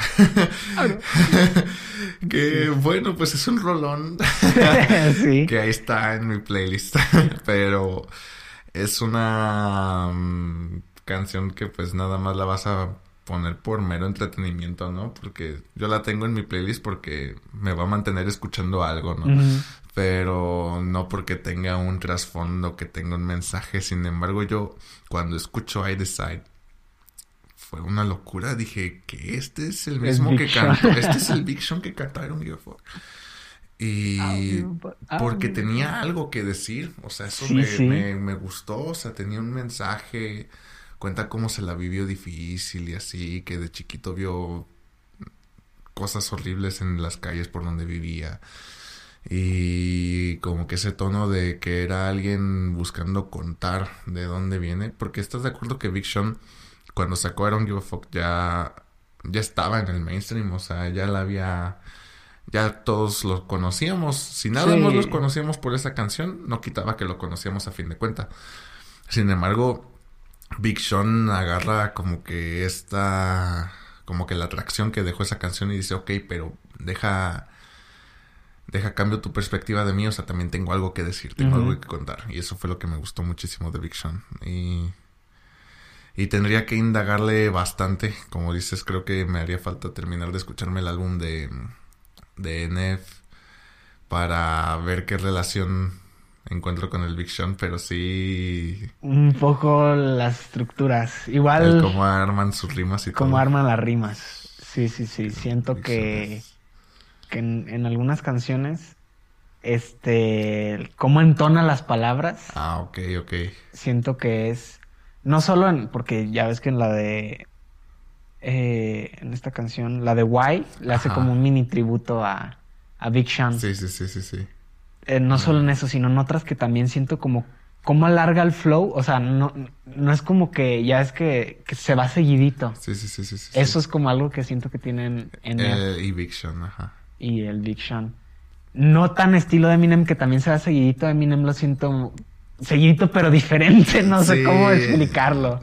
No, es que Eminem es muy deportivo su rap. O sea, está muy estructurado y todo. Y lo que tienen los dos, lo que tiene NF y lo que tiene Big Sean, que sí podría decir es de que tal vez no está tan estructurado como el de Eminem, pero es muy. sigue siendo muy real. Muy real. muy real. Como que no les. o sea, no que les dé igual, pero no se apuran tanto por. Ok, el esquema de la rima es este. Esta rima va a rimar con este y va a rimar con este y así, así, así no, o sea, simplemente, ok, pues sí, a fin de cuentas algo va a rimar, pero yo lo que quiero dar es mi mensaje. El mensaje. Exactamente. Y se nota que esa es su prioridad y se refleja mucho en sus canciones, eso sí. Eso sí, definitivamente. Este, eh, pues sí, Eminem es como el típico deportista que, que te diblea, que se burla a 20 cabrones y te mete el gol. Y, y NF, Big Sean son de esos jugadores que a lo mejor tienen la pelota y la meten y no lo hicieron tanto, pero te meten el gol, el gol que es la finalidad. Sí, sí, sí, totalmente de acuerdo. Es como los freestyleros, hay freestyleros que te que son muy deportistas. Muy. Y hay otros que por tirarle más a hacer algo rapeado y así que pues tal vez no quedan tan deportistas y tristemente no se les premia tanto en sus batallas. Ahorita he estado medio metidón ahí viéndome batallas de free y me he dado cuenta de eso. como, a ver, ¿quién, ¿quiénes has visto? Que también ahí he estado en el free, quiero ver. Yo diría que uno que es, pondré uno que es muy deportista y uno que es muy rapero, pondré de ejemplo a este Cacha. Yo creo que Cacha es muy deportista, deportista. Pero muy cañón, o sea a mucha gente no le cae bien, o sea, a mí no me gusta, o sea, escucho sus freestyles y no, como que no me gustan sus flows, como que medio me aburre que ande tirando doble tempo, pero sí veo la, la precisión con la que clava las rimas, sí veo el por qué hace lo que hace, pero es esa parte de que es muy deportista de que está muy enfocado en el formato de las batallas de rap, está muy preocupado por cumplir con todas las, cumplir con toda la checklist que te va a pedir el juez a la hora de andar, de darte tu puntaje. Y alguien, por ejemplo, muy rapero, Acru. Uh, Acru, en ese entonces, cuando todavía andaba en las batallas de free. Creo que era alguien que no era, a la hora de rapear, no era muy deportista. O sea, sí te. Sí seguía un formato a fin de cuentas, pero él se enfocaba más por hacer, por rapear, o sea, por sacarte una rima. Te hizo un comentario en una de tus canciones, pero él no se enfocaba por, ok, cuatro patrones y la clavo aquí, no. Él no, o sea, bien se podía alargar, alargar, alargar y tal vez la clavaba hasta la sexta, pero eh, porque él así quería estructurar sus rimas. Y estás de acuerdo que tal vez eso en un formato a la hora de calificar va a haber un juez que tal vez diga, ay. Está desencajado. no, iba aquí. No me encajó donde tenía que encajar y algo que cacha en la vida vas a escuchar que haga porque él las va a clavar donde tienen que ser, ¿no? Exactamente. Pero Acru es muy rapero y a él lo que le importaba era dar su mensaje y ya si la rima clavaba en la sexta donde sea, pues no importaba. Él te daba su free, él ahora sí que él se lo improvisaba todo, estaba muy chido. Esos serían como que mis dos ejemplos. Y aparte la cruz. No, es, tiene... ¿Viste Acru contra Tiago? Red Bull, Argentina. No. Ay, dividido porque dicen que Tiago tiene un flow. Es muy rapero también. Sí, sí, sí. Y dicen que Tiago tiene un flow de combinación código con acru por la entonación de las palabras. Y es como sí, sí, sí, sí, sí yo sinceramente creo que eh, metiéndonos un poco a, polemiquillas, a Cruz se la llevaba antes de la réplica. O sea, no veía réplica, se la llevaba a Cruz por la forma en que estructura la rima. Siento que tenía un mensaje más profundo. Que no quiero decir que a lo mejor los jueces no lo entendieron, pero creo que era más puro, más real, que sí se trabó dos veces y que resta porque califican, pero creo que tuvo más contenido que Tiago. Dan réplica y Tiago se lo comió. Y ahí sí veo por qué le dieron a Tiago, se lo comió. en todos los aspectos. Se sacó unas rimas hablando de, de hablaron del teclado y le dijo, es que tú eres un rapero frustrado golpeando el teclado, le dijo a Gakru.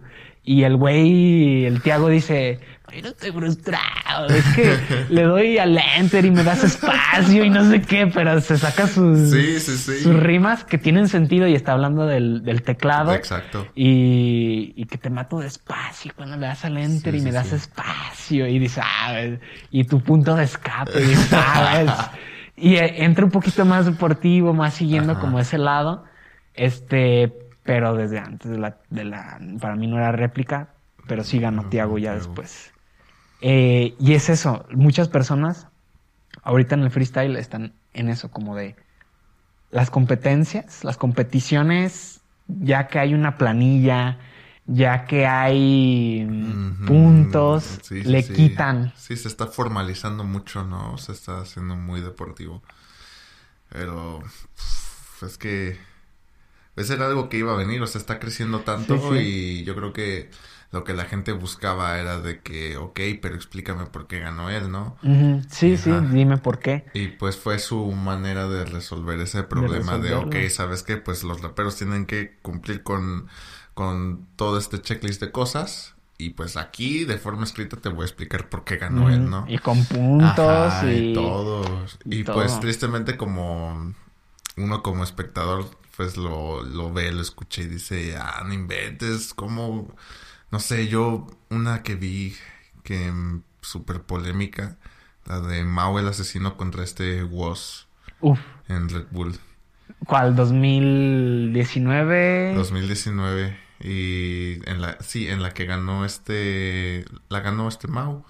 Y una súper polémica, pero pues es, haz de cuenta, pues yo también como mexicano, pues te pones del lado naturalmente del asesino, ¿no? Sí, Pero sí. entonces empezaba a escuchar a Woz y decía, wow, es que este güey te está clavando unas que... Sí, sí. Y luego, cuando dice el asesino, es que tú llenas estadios, pero con letras vacías.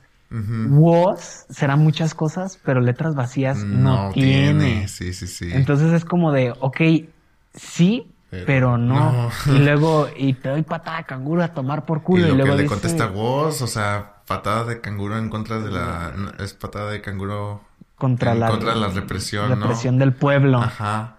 Y fue algo con lo que la gente se prendió bien cañón, o sea, y fue una respuesta así. Ajá. Y te digo, o sea, yo como mexicano me puse al inicio del, muy del lado del asesino, pero pasó la batalla, pasó la batalla y yo decía, no, es que la neta ganó Woz.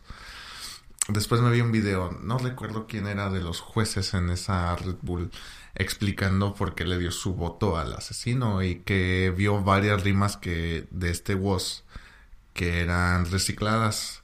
No, eh, que vio como dos rimas que eran recicladas y que no les dio, o sea, que no les dio el puntaje tal cual, por decir, si la rima era un 4, tal vez por haber sido reciclada, nada más le dio un 2, ¿no? Dos. Y pues eso afectó, porque pues a fin de cuentas todo suma y fue lo que le terminó dando la victoria al asesino. Al Y pues digo, está bien, o sea, asesino es un es un dueño del freestyle, o sea, es un de los pilares también y es Sí, no, indiscutiblemente. la neta, o sea, yo no le quito, no hay que quitarle mérito, pero pues es, esa batalla sigue siendo como de las super polémicas por lo mismo, pero pues iba a caer eventualmente, o sea, volvemos a lo de antes, no puedes complacer a todo el mundo, o sea, así como va a haber gente buscando, oye, pues explícame por qué ganó X o Y rapero, ok, pero pues ahora te lo estoy explicando, pero pues resulta que no te late, ¿no? O sea,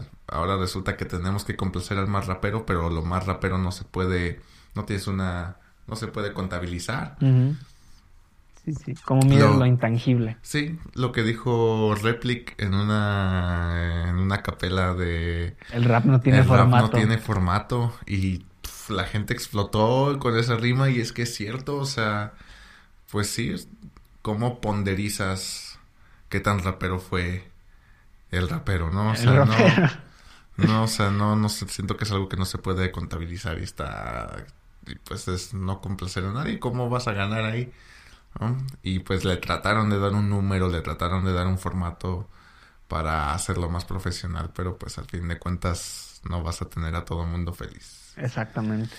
Y al final, eh, siento lo que me pasa mucho con las batallas que veo es que ya, la neta, sí me inclino, hay veces por uno, por otro, pero disfruto mucho. Sí, sí, disfruto mucho de, de, de las batallas. Veo, di- ahorita estoy disfrutando, creo que la FMS que más disfruto es la de España.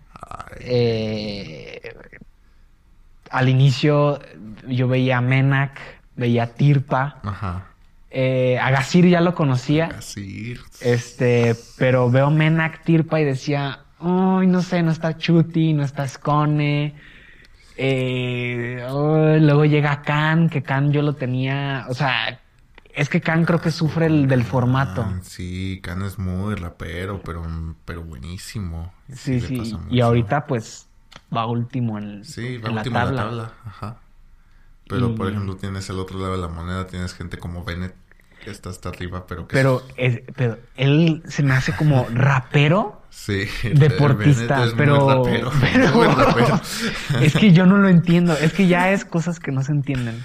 Ya es muy nato de, de Bennett Sí, tirártelo así y que puntúe, pero hay veces que no es ni muy preciso como cacha, pero, Pero hay veces que tampoco es tan sí. rapero como Acru, ajá, o Ajá. sea, pero está ahí en medio y creo que el... funciona. Exacto, o sea, encontró un muy buen balance y ahorita casi no escucho FMS, perdón, casi no veo FMS España, pero las veo por las batallas del Bennett que llega a tener por Gasir, Gasir también es uno que por Niño RC, genio. RC, Ah. a pesar de que RC no va muy arriba en la tabla, creo, pero pues a mí me Transmite. Me gusta mucho escucharlo, ajá, exacto, o sea, sientes mucha emoción a la hora de Sí, escuchar sí. a RC, freestyle, ajá, y eso, eso me late bien cañón. Esa parte de la energía, la pasión que se escucha de él. Sí, y bien sí. contrario, por ejemplo, con este, con este Bennett, ¿no? O sea, tiene la pasión, pero te lo dice acá bien relajado, o sea, te mente Sí, tu madre relajado. Eh, ¿Sabes qué batalla disfruto mucho, mucho, mucho? Bennett contra Menak. Ajá. Que neta, este, está buenísimo. Este, más personaje. No, ¿qué, qué dice? Persona antes que personaje, más mensaje que o algo así. Pero no, no la clava en la, Ajá, no la clava en la caja, sino Sí, la, sí, sí, la sí, clava como en el bombo, Ajá. pero queda bien y dices, güey, Oh, es que está enfermo. hay, hay una. No, hay, perdón, pero no me acuerdo del nombre de este, de el freestyler con el que se aventó. Fue de la anterior fecha, creo, de FMS España. Y Bennett, el, can- el contrincante de Bennett le dice algo como de, tú no te apures, si tú sacas un tema va a tener más de un millón. Y Ben- Ah, eh, fue Menak. Fue Ajá, Menak. Menak. Menak. Y, y Bennett le saca una respuestaza. Eh, de- de respuesta que de si- oro. Si quieres, si quieres me lo saco con, con, sin mostrar la cara y con otro nombre. Y que, y, ay, ¿qué dice? Si quieres me lo, si quieres lo saco sin mostrar la cara y con otro nombre para que, para que lo escuches y sepas que soy yo. Y no me vengas a contar el, discurso, de, la, fama. Y es que creo que está, creo que dice muchísimo de él como persona, hasta se la aventó en el momento y de que le nació. Y creo que dice mucho de que, pues si no ha sacado algo, si no ha sacado un tema es porque no le nace y no quiere depender de la fama que ha ganado como freestylero nomás para pegar. Exactamente. Yo- Bennett siento que es muy rapero. Él, como dice, yo solo vine a rapear. Este. En la internacional que acaba de pasar, perdió Ah, contra Éxodo Lirical. Éxodo Lir- Lirical. Buenísimo Éxodo Lirical. Y se nota genuinamente que andaba contento. Y él dijo, la neta, si me eliminan, me la suda. Y le suda. Sí, sí. se sí, la sí. suda. Así como dice, se la suda. Sí, que el- Y, y dices, qué chido, porque él disfruta el proceso, lo que, lo que decía. Yo creo que este podcast se va a llamar Disfruta del proceso. ya tenemos el título. El título y todo, se nota. Sí, no, y esa, pues, no inventes, es internacional.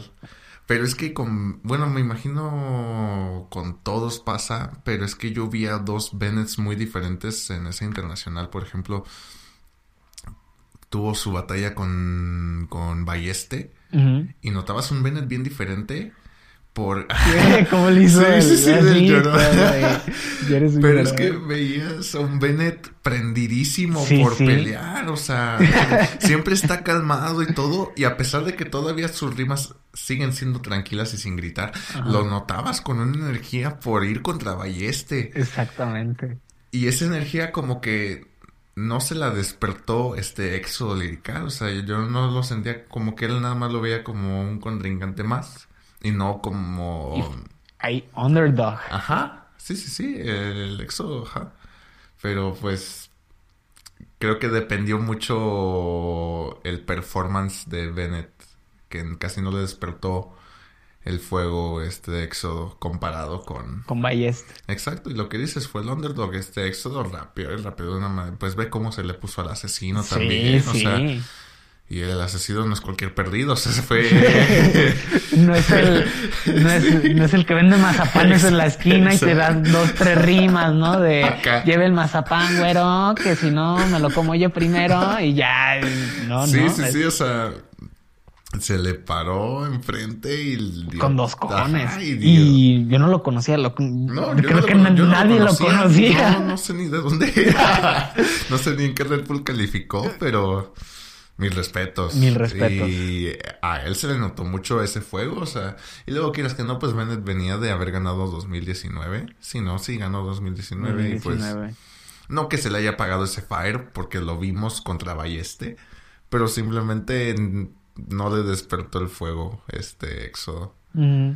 Y ya con el asesino, pues el asesino siempre da el nivel que da, pero pues este Éxodo, la verdad es que le hizo un frente muy bueno, muy, muy bueno. Muy, muy bueno. Eh, y como dicen, eh, algo que, que, muchos discutían, vi entrevistas y así, eh, creo que se llama Stick, creo que así se llama, un freestyler de Perú, que, que o sea, si el, los jueces hubieran sido peruanos, fue, perdió contra Raptor, el que salió campeón. Si los jueces hubieran sido peruanos, gana la batalla Stick, porque hizo rimas de double entender, pero con danzas peruanas. Pero estás en una internacional con jurados donde creo que ni uno era de Perú. Y ese fue el problema. Y Raptor te daba respuestas que todos entendíamos. Y, o sea, no, no conocemos la, cultura de Perú. Sí, sí, sí. Entonces, este, muchas veces eh, decían que, que esta internacional fue diferente porque no había público. Porque muchas veces decían, hasta los mismos jueces, hay, hay rimas que nosotros no entendemos, pero vemos cómo reacciona el público local y dices, yo creo que significó algo. Yo creo que significó algo. Entonces, eh, creo que, creo que la, lo que dijo Replic de que el rap no tiene formato aplica muchísimo. Sí. Eh, porque en cada país tienes tu contexto, tienes tu cultura, tienes tu forma hasta de expresarte, rimas con doble sentido, que a lo mejor te las, que tú lo dices aquí, te la escuchan en otro país y, nadie te la aplaude, ¿no? Nadie te la aplaude, nadie te la entiende, pero acá eres el más aplaudido. Sí, sí, sí, todos la gritan. Entonces, eh, pero al final se convirtió en un espectáculo que a las personas Sí, este, nos agrada. pues tiene un montón de espectadores. Afortunadamente ha crecido muchísimo. Sí. Y, yo creo que sí es disfrutar el. Ahora sí, que el proceso. y ya el resultado que, que arroje, que ganó, ah, que ganó este, que ganó el otro. Sí, sí, sí. Disfrutar las batallas. Pues es algo que se le da muy bien al Bennett, pues ver lo que pasó. O sea, Sí, no se ve que le quite el sueño el no haber, sido bicampeón. El tan tranquilo. Sí, pues sí, a fin de cuentas creo que está hasta arriba en la tabla de FMS España. O sea, también la sigue rompiendo y nadie duda del nivel que el vato tiene. Así está, está loco. Exactamente. loco, loco, loquísimo. Y no sé cuánto llevamos de podcast. ando medio ciego. Llevamos ah, como una hora y tanto. Está bien, no se ha sentido como una hora y tanto. no, se, ha sentido. Para nada, para nada. Vamos a ver qué tenemos aquí. Últimos puntos antes de, pasar, no sé, algo que quiero decir. Eh, hablamos de evolución, artistas, eh, como mm, el rap, la música realmente no tiene formato, sino es más como de sensaciones, de transmitir. Llegamos con un Bad Bunny. Bad Bunny, que al inicio no sé si te pasó lo mismo que a mí, ahorita este, me dices. Era como un reggaetonero más. Al inicio. Al inicio. Pero hizo algo totalmente diferente, combinó cosas que otros reggaetoneros no se atrevieron a hacer. Le empezó a meter trap, le empezó a meter sonidos tal vez más de... de, es de Puerto Rico, ¿no? Más de Puerto Rico, sonidos tal vez un poco más ochenteros, más con lo que creció, y empezó a meter mensajes que a lo mejor otras canciones del mainstream no te meten. Sí, no, y no te lo esperabas. ¿Qué crees que venga de Bad Bunny ahora que se especula que se va a retirar? Yo la neta no creo. Yo, yo si acaso creo que va a aplicar un Bennett que sin mostrar la cara y sin nada va a sacar, rolas. Eh, otros dicen que nada más le puso el último tour del mundo porque se despide de los tours mundiales. Estamos hablando de una persona que ahorita ya lo logró todo. Hasta el Super Bowl llegó. Eminem no ha, estado en el Super Bowl, ¿verdad? No ha estado en un Super Bowl. Cosas inexplicables. Yo lo veo como alguien que está disfrutando, neta, hace lo que le da la gana. lo dejo bien claro. Eh, ¿Qué crees que venga de, de Bad Bunny? No inventes. De Bad Bunny, mira, yo la primera impresión que tuve de Bad Bunny sí fue como de, pues sí, un reggaetonero más con una voz toda ahogada.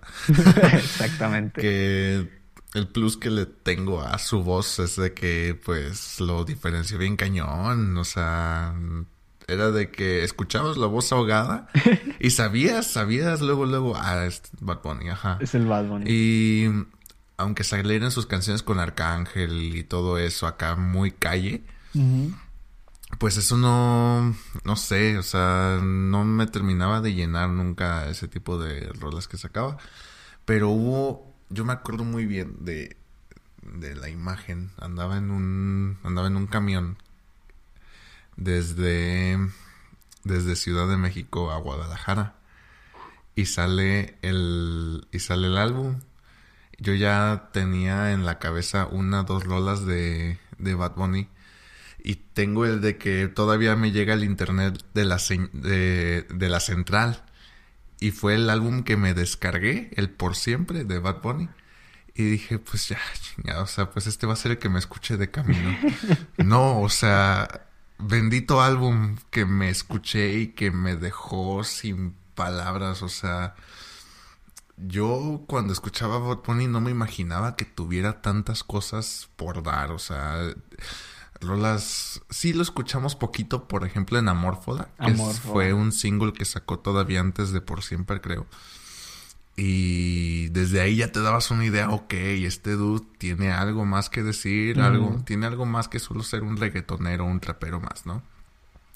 Pero lo terminé de comprender ya en ese álbum de Por Siempre y me lo escuché en el camión y fue un viaje de como seis horas en las que las seis horas escuché ese álbum on repeat y me encantó, o sea, no, no, no tenía llenadera desde la primera canción, la primera canción es la de Ni bien ni mal, estoy segurísimo.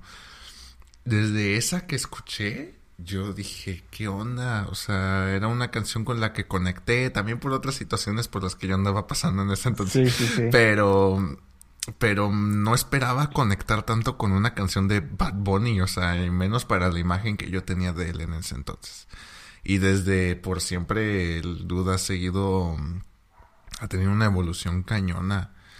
Y en, en Yo hago lo que me da la gana dice eso del retiro y yo la verdad lo escuché muy sincero, o sea, sí lo escuché muy como que está, como que ya va a dar vuelta de página, que sí lo llena sacar música, pero que tal vez, tal vez lo que lo llena es hacer música y no tanto la fama, ¿no? Yo creo que también es eso, igual y ahorita lo tocamos poquito más. Yo de Bad Bunny me gustaría ver que saque uno que otro single, una que otra, un que otro fit, pero no sé si lo veo sacando un álbum más, ¿eh? O sea, sí lo veo, lo escuché con ese fuego en este último disco, que fue controversial, o sea, hubo gente que no le gustó, o sea, la verdad, o sea, hasta alguien que no le gusta Bad Bunny, creo que puede decir que el Por Siempre es un buen álbum, o sea, creo que lo va, creo que lo va a decir. Sin embargo, es algo que de este último que sacó, es más criticado, no tiene, no fue tan recibido como el otro. Pero creo que porque ya escuchamos a un Bad Bunny que quiso hacer algo diferente. Que se le escucha desde la primer canción hasta en esa de, de, de Hoy Cobré. Uh. Está buenísima, pero lo que tiene esa canción es de que es diferente. Es un Bad Bunny que yo no había escuchado. O sea, yo no había escuchado nunca que cantara acá todo relajado. Ajá, fue algo súper diferente, súper deep. Y la canción está buenísima de que para motivar, para entrenar, lo que tú quieras, o sea, para flexear y eso. No tanto, no tiene tanto el super mensaje, pero era un Bad Bunny que lo que aprecias de esa rola fue de que le caló a hacer eso diferente, Sí, ¿no? sí, Y- definitivamente. Y eso me, eso me encantó del disco. Me encanta que ese disco, eh, el último tour del mundo, se siente como una... Como que se dejó ver como alguien que no tiene miedo a experimentar, a cambiar un poquito a lo que ya estamos acostumbrados, porque tú escuchas todo ese disco y no se parece, no se parece a lo que está allá afuera sonando. Y eso es muy bueno y creo que Muy habla bueno. muy bien de Bad Bunny. No sé, te digo, yo lo siento muy, lo sentí, perdón, muy honesto cuando dijo lo del retiro.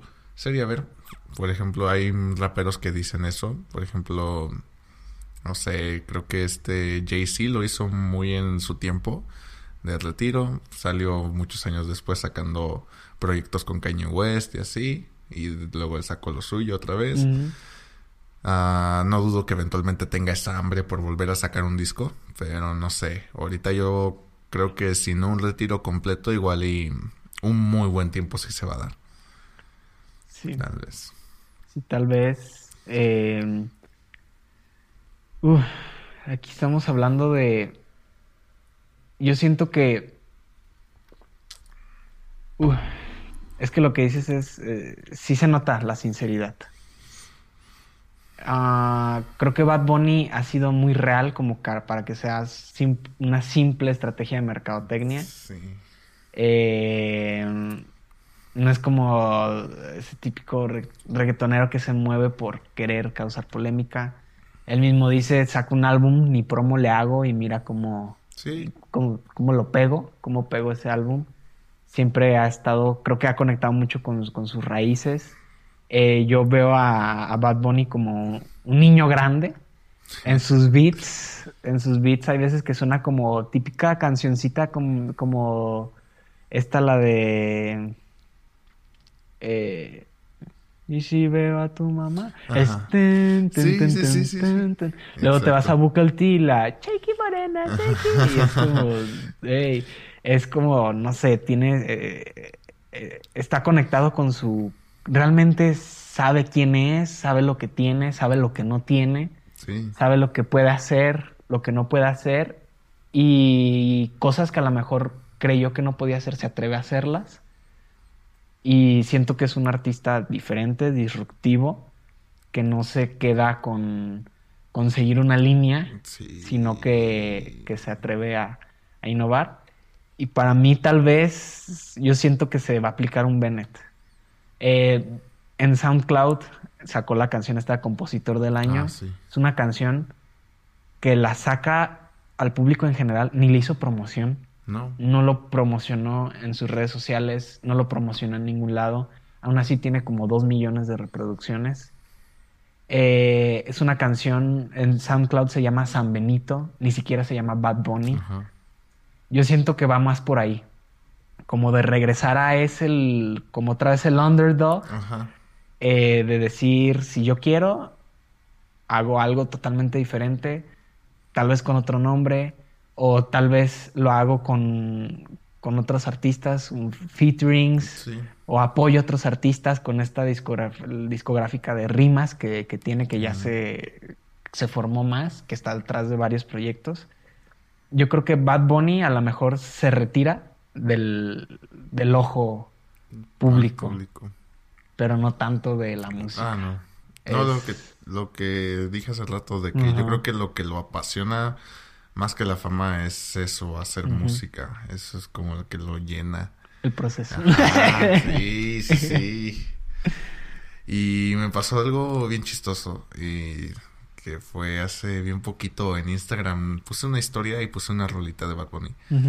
Y una amiga mía de Ciudad de México me contestó. Me dijo, lástima que en todas tus historias pones pura música acá. O sea, sin usar la palabra, pero música fea, ¿no? Y yo dije, ¿por qué? Y me dice, no, es que Bad Bunny y todos ellos son unos no sé qué, nada más hacen canciones misógenas y así. Y yo así de, ok, va, los has escuchado. O sea, te has puesto a... has- No dudo que haya artistas que siguen este patrón que, que existe dentro del reggaetón Existe. y que tristemente se da. Pero así como hay artistas que lo hacen, la, la típica frase de no todos, ¿no? No todos lo hacen. Y yo le dije, pues mira, pues escucha, te reto a que escuches alguno de sus discos, ¿no? Porque la verdad no es coincidencia que de otros países se están montando al género latino, o sea, no, no lo es.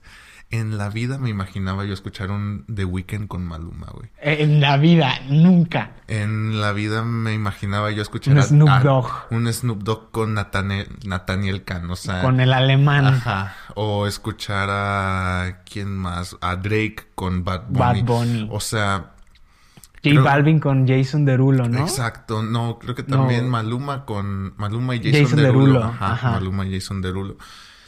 Y así como ellos hay más, hay más ejemplos, estoy seguro, pero ponte a pensar, o sea, creo que si si ellos, como estos artistas que tenemos, me refiero a The Weeknd y todos ellos que tenemos acá como lo que es buena música, si ellos vieron el contenido que tiene la música latina y dijeron, oye, esto es algo a lo que me quiero montar, quiero hacer, es por algo, no es porque simplemente hagan música con el afán de ofender y así, es porque yo creo que ellos también ven el trasfondo, pues ¿quién más? Madonna, Madonna tiene canciones con Maluma y es algo que también, o sea, uno no se imaginaba. Residente tiene canciones con Bad Bunny. Exacto, y Residente es un liricista, es alguien súper real. Duro, duro. Y es lo que muchas veces les pega, pero pues es el argumento que yo siempre saco, ¿no? Es como de, oye, o sea, para ti, ¿quién es buena música? ¿Quién es alguien que puedes escuchar y no ofenderte? Ah, ok, pues te sacan esos ejemplos, güey, te sacan al... No, pues el residente, porque él sí lo dice como es. Ok, va. ¿Quién más? Ok, The Weeknd. No, pues no escuchaste su canción de Call on My Name acá. y dices, bueno, güey. o sea, y todos son buenos ejemplos, o sea, son buenas canciones, todos tienen buenísimas rolas. Ok, ¿por qué ellos entonces, si son música buena, se están juntando con la música basura, no? Exactamente. ¿Estás de acuerdo que no, no es porque sea música basura? Es más bien que muchas veces es simplemente el gusto. Y algunos quieren como que hacerte a la fuerza que te guste lo que a ellos les gusta, que no te guste lo que a ellos no les gusta. En plan de, ay, oye, a mí no me gusta el reggaetón, ¿cómo te va a gustar a ti, no? Y pues eso es lo... Y mira que yo antes era muy así, o sea, antes yo era muy de... Antes me gustaba mucho de que el rock y toda esa onda. Mi papá me metió a... me introdujo a Eminem y a partir de ahí me empezó a gustar toda esa onda. Y cuando empezó eso, yo era muy ok, el rap, el hip hop y de ahí no sales. Te escuchas un reggaetón y no, esa es música basura.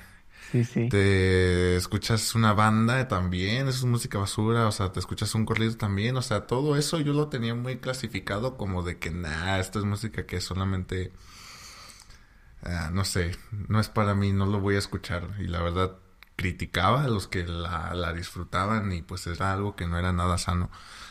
Pero dije, ok, pero ¿por qué no me gusta? Y pues fue eso de adentrarte a, pues tal vez dar ese paso a conocer, ok, pues por algo lo estará escuchando tanta gente, pues a ver, vamos a ver.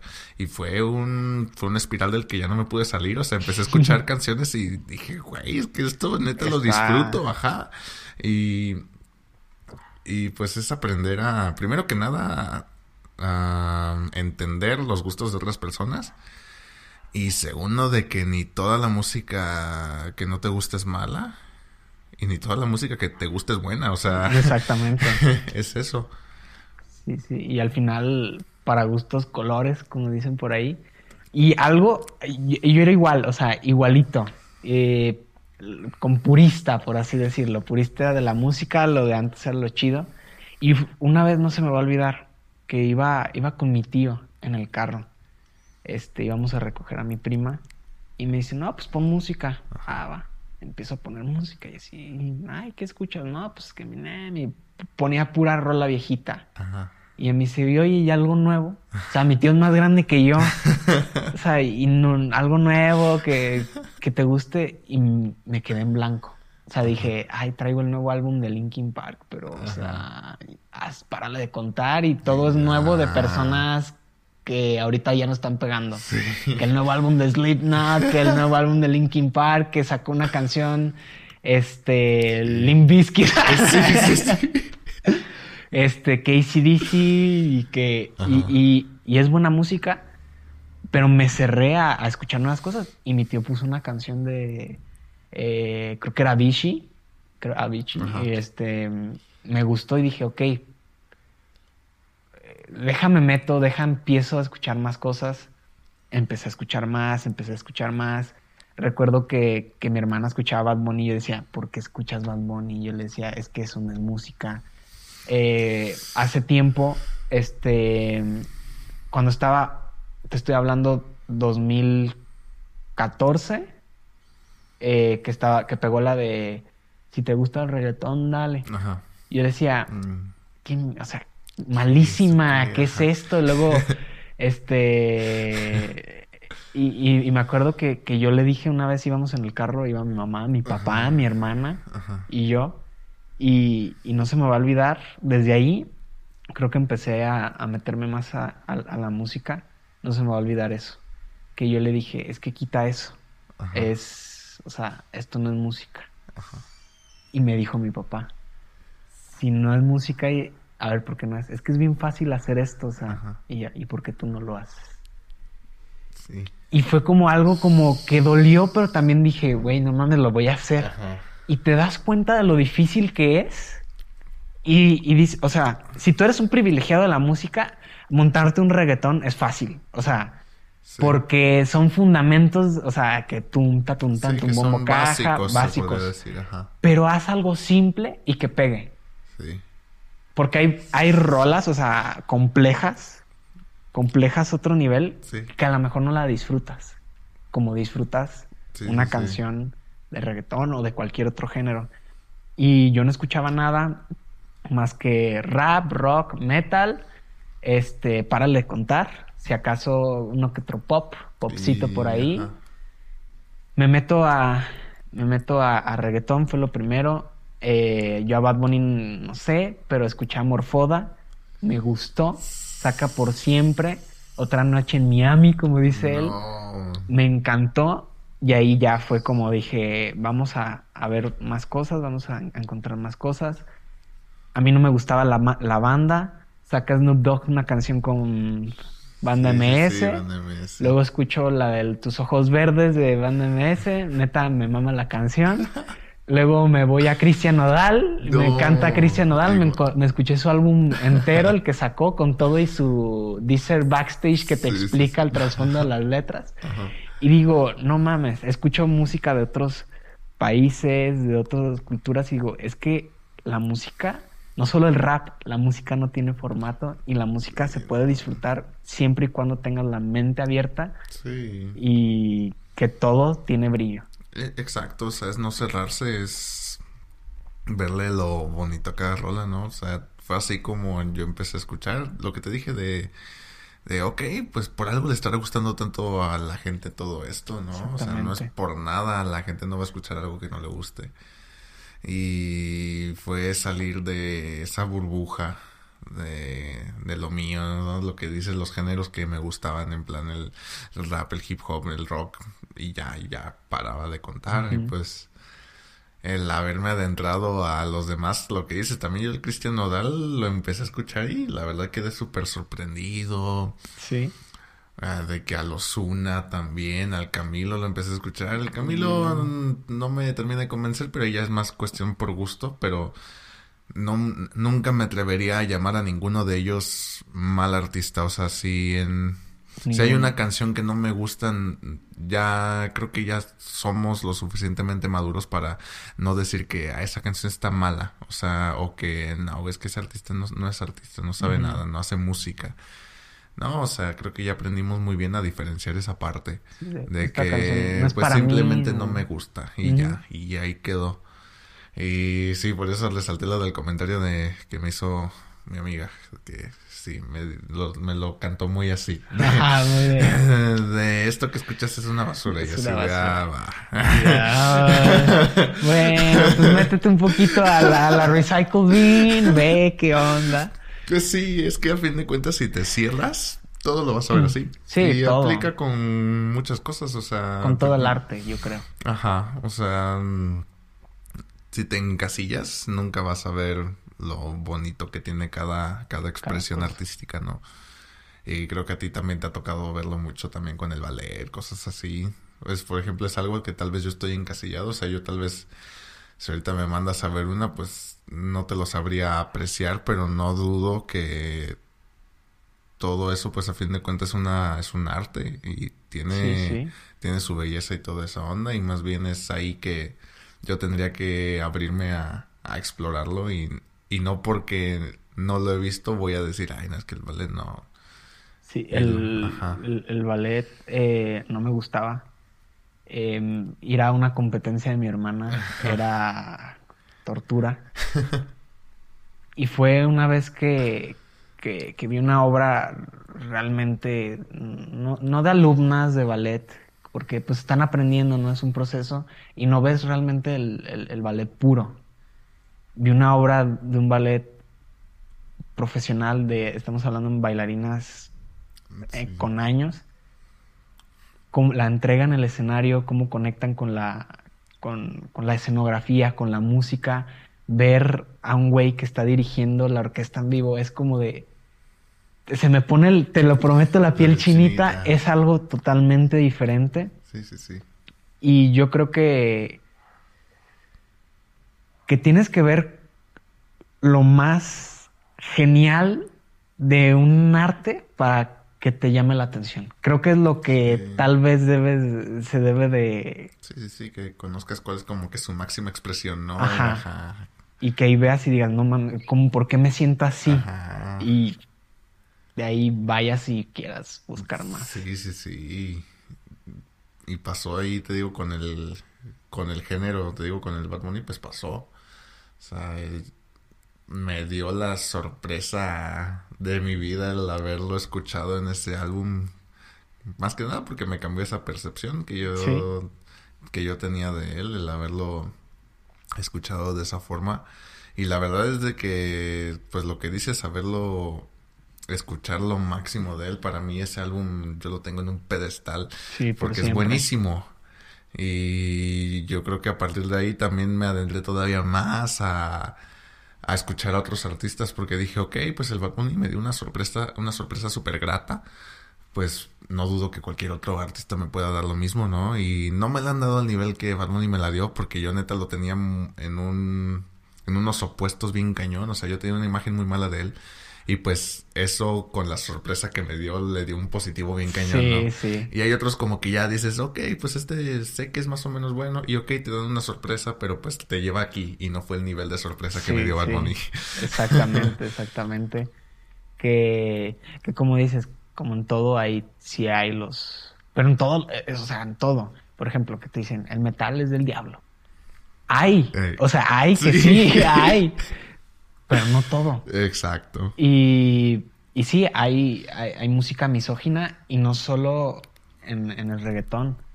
Hace años hice un video eh, que borré de mi canal de YouTube que hablaba de eso, del, del reggaetón, que, que hay canciones de todos los géneros misóginas. Que, ah, sí, que sí, le, sí, recuerdo ese video. que, Sí, le quitan el, el- el valor este pues pues a la mujer y yo siento que no es cuestión de género sino es cuestión de de, de la persona que, Sí, que lo que está lo hace ajá. y hay veces que ni siquiera ellos escriben las canciones Sí. que es como ok ah, Sí, mm, ya entramos a otro tema de Otro tema que de- tanto lo... Pues por ejemplo, Hawaii de Maluma no fue escrita por Maluma. se la- Ujú. Ahora sí que le escribieron la rola, pero pues no sé. y no creo- iba a ser para Maluma originalmente se la Ajá. enviaron a no recuerdo a quién pero a otro güey sí, se la enviaron Y quedó al final Maluma como el intérprete. No sé, te digo, ahí entramos en otro tema. Yo no sé si llegaría a un nivel así. Digo, afortunadamente Maluma lo que tiene es de que le da mucha intensidad a lo que canta. O sea, yo la verdad, si a mí no me dices que le escribieron la canción a Maluma, yo la verdad sí te podría creer que a Que él la le nació a escribirla. Sí, te Sí, podría sí. creerlo. Pero pues ya se convierte en una canción, lo que decíamos, tal vez más enfocada a entretenerte simplemente que te desahogues cantando la super rola que es Hawaii.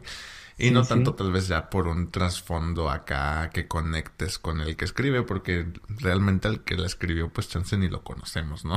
sí, sí, exactamente. Hay personas que escriben muy bien y a lo mejor cantan de la patada y llega otro güey que te canta bien, que, que se toma la letra como suya y te da como, por ejemplo, Luis Miguel. Ah, Luis Miguel, canciones que él ha escrito, acaso dos. Sí. Pero te las interpreta como si él las escribió. Y tiene una voz y tiene un talento que es innegable. Exacto, exacto. Y es que, por ejemplo, se da también. Ahorita ya somos mucho de artistas, así que individuales, ¿no? Sí, sí. Como una persona. Pero pues antes, por decir, este. Avenged Sevenfold es un grupo ya de, de hace mucho tiempo. Y antes, pues entre entre el baterista y el y el cantante escribían las rolas y pues no por eso le quitaba mérito. Ahora sí de que dices, oye, pero ¿cómo van a compartir las mismas ideas para formar una rola el baterista y este vato, no? Pero pues a fin de cuentas encontraban la manera de que conectara. El baterista sabía que lo suyo era la batería y de que el vocalista era el que le iba a dar la intención a esta letra que se acababan de, de crear. A fin de cuentas lo que ellos querían eran que la rola tuviese una intención buena. Y creo que ahí fue cuestión de la banda decir, ok, sabes que tú eres el que lo va a hacer porque eres el que tiene la voz, eres el que sabe interpretar. Y creo que es lo que pasa, pero pues en una escala que tal vez no vemos porque mm, de nuevo, o sea, estamos acostumbrados nomás a ver a una persona, nomás ver a Maluma, nomás ver a The Weeknd, nomás ver a Avicii y no vemos mucho todo el equipo que hay detrás, ¿no? Pero pues a fin de cuentas la finalidad es la misma, entretener, mandar un mensaje. No dudo que los escritores que escribieron Hawái, entre ellos haya uno que está súper dolido, que le nació escribir esa, esa rola. Y, y que, digo, yo espero que se haya sido el caso, pero que él haya dicho, ¿sabes qué? Es que tráeme a este artista porque él es el que va a cantar esto con esta intensidad. Con la intensidad que yo quiero que Exacto, como regresándome un poquito a Eminem, Eminem y en la canción de Love the Way You Like con Rihanna Creo que la razón por la cual es un hitazo es, primero que nada, el tema que toca, ¿no? Pues es un tema muy duro. Pero supo Eminem escoger quién iba a cantar, ¿no? Sí. Mm, sin dar mucho contexto, podemos decir que pues Rihanna conectaba bien con la rola, ¿no? Y creo que eso le dio a, a la voz de Rihanna el, ese punch para que la cantara con una intensidad que hizo que la rola pegara como pegó. Y Eminem también no hace falta decir todo por lo que pasó y las razones que tuvo para escribir la rola que escribió, pero pues a fin de cuentas el chiste es de que conecta también muchísimo con la rola y lo sientes. Sí. Y, por ejemplo, creo que se llama Skylar Grey, que escribió la parte de Walk on Water, que canta Beyoncé en el final. En los conciertos creo que sí la canta. Pero también tú como artista decir, ¿sabes qué? Yo la escribí, yo la puedo cantar, pero creo que este artista lo puede transmitir mejor. Es una parte también como de lo bonito del arte, de compartir y, de, aceptar, ¿sabes qué? Tú tienes esta voz, tú sabes a lo mejor de lo que se está hablando, eh, te lo doy y hazlo. Sí, sí, sí. Entonces, es lo padre, lo bonito y no desmerita ni a uno ni a otro, porque creo que se complementa. Exacto.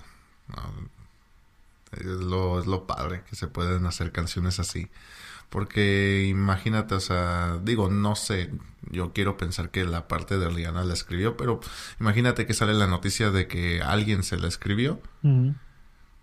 No le quita nada, nada, más que nada porque sabemos por lo que pasó Rihanna. Y dices, güey, o sea, no importa que alguien te lo haya escribido, o sea, tú lo cantaste como si tú lo hubieses escrito, ¿no? Y creo que eso, tanto el escritor como Rihanna, es lo que buscaban que se entendiera con la rola. Exactamente. Que al final la finalidad del arte es transmitir. Exacto, y con eso, con esa rola, con esa de Love the Way You Lie, sí es buen ejemplo. ya que estamos, tal vez no tanto, pero es un poco del otro lado, que ahora ya es hacer. Ajá. Las canciones, eh, por ejemplo, ¿qué fue lo que a ti te, te, inspiró o, ¿cómo recuerdas que fue la primera canción o el primer X que escribiste? Que rimara o que tuviera la intención como de, transmitir. ¿Cómo fue eso? ¿Qué canción fue? ¿Qué momento de tu vida fue? Ah, qué pena. Porque no, sí, qué pena, pero sí soy muy, soy, se puede decir que soy muy cursi, soy muy a la vieja escuela. Y yo cuando empecé a escribir fue con una novia que tuve. Y le escribía cartas, le escribía disque poemas, pero más que poemas estaban muy estructurados como una canción. Sí. Y eso era, o sea, no tenía una instrumental en mente, no tenían una tonada en mente, simplemente yo la escribía y eran rimas, o sea, rimaba la canción. Y en mi vida yo decía, ah, esto, ¿qué pasará si lo pongo en un instrumental? No, no, simplemente era algo que yo hacía porque me nacía, era como que el sentimiento, la ilusión, ¿no? y, y así empezó, así te puedo decir que empezó como que todo esto, donde verdaderamente empieza el proceso de ya de pasar del papel a, ok, vamos a hacer que esto suene. Fue contigo, fue con, contigo, John, fue con una canción que me mostraste, que fue la de mm, Everybody Has, que yo dije que... que me volvió loco y ahí la tengo. Y es una... es un rolonón. Rolonón, rolonón que hasta le tuve que hacer un cover ahí en nuestro Insta. Y es, y es como FC Records. FC Records. y, y ahí salió, dije, no inventes. O sea, no sé, como que el ver que alguien de mi círculo cercano hiciera una canción, o sea, para mí era algo que no me cabía en la mente. O sea, dije que, o sea, el hacer una canción tú escuchas a alguien, ah, sí, me voy a hacer una canción, dices, güey, o sea, esas son palabras mayores, ¿no?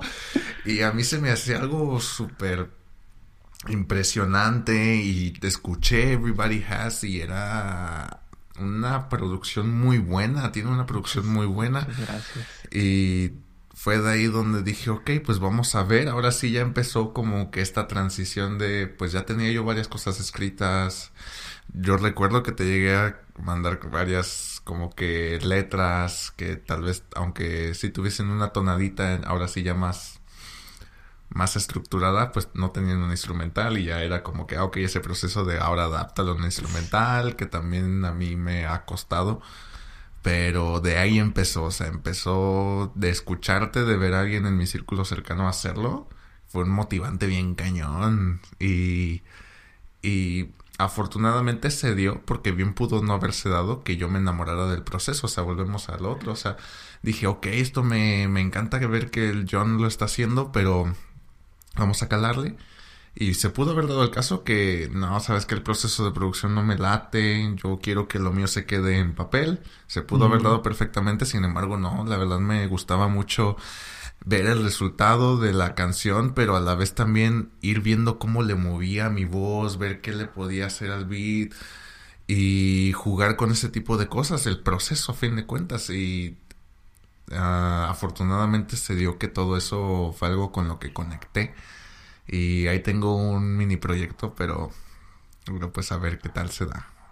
se va. y al finalito vamos a hablar vamos hablando de, esos temas. De eso. Pero así empezó. Digo, fue ver... Eh, ya yo escribía, dice que escribía, pero fue el ver verte así haciendo música. Me, me sorprendió bien cañón. Muchas gracias. Te debo confesar que Después de mi hermana, eh, fuiste el, la segunda persona que escuchó eh, eh, una canción que había escrito. había escrito muchísimas canciones antes que no se las había enseñado a nadie por miedo. Creía que no, o sea, yo las veo y siempre somos críticos, lo peor. Sí. Y dije, se las voy a enviar aquí al grupo donde está Pepe, está Carlos. Eh, y fue como un reto para mí. Dudé en enviárselas, no sabía qué pedo. Y cuando recibí el feedback, la, emoción, y tú me dijiste, güey, yo estaba como que pensando y se me ocurrió y que el esto y el otro. dije, no manches, fue como, fue padre y siento como que, que, que siempre, o sea, hemos como coincidido en, en, en, algunas cosas. Por ejemplo, al inicio en secundaria con lo de YouTube, que ahí más o menos coincidíamos. Eh, tal vez en el gimnasio no me, no, no me monté, precisamente porque el proceso a lo mejor para mí no es. No es, ajá. Ajá. Pero creo que hemos coincidido en más todavía en lo de la música. Sí. Hemos tenido eh, canciones buenísimas. Tenemos ahí unas que no han visto la luz del día. Que no han visto la luz del día. Eh, fieles al estilo. Creo que, que es. Que, que, eso es muy, muy padre. Y pues yo te quiero agradecer porque parte de la que seguí fue como de ver que tú te uniste. Es como de eh, no soy un loco, no soy un loco más, no. Somos dos. Somos dos. Entonces ya dos locos se puede aquí hacer sí, sí, sí, más, cosas. Ajá. Entonces creo que, me enviaste Ni Loving, que también le hice un cover, buenísima canción. Este, neta, se notaba desde la forma, en el delivery, en la letra. Eh, tienes un estilo este. A medio indie. Acá.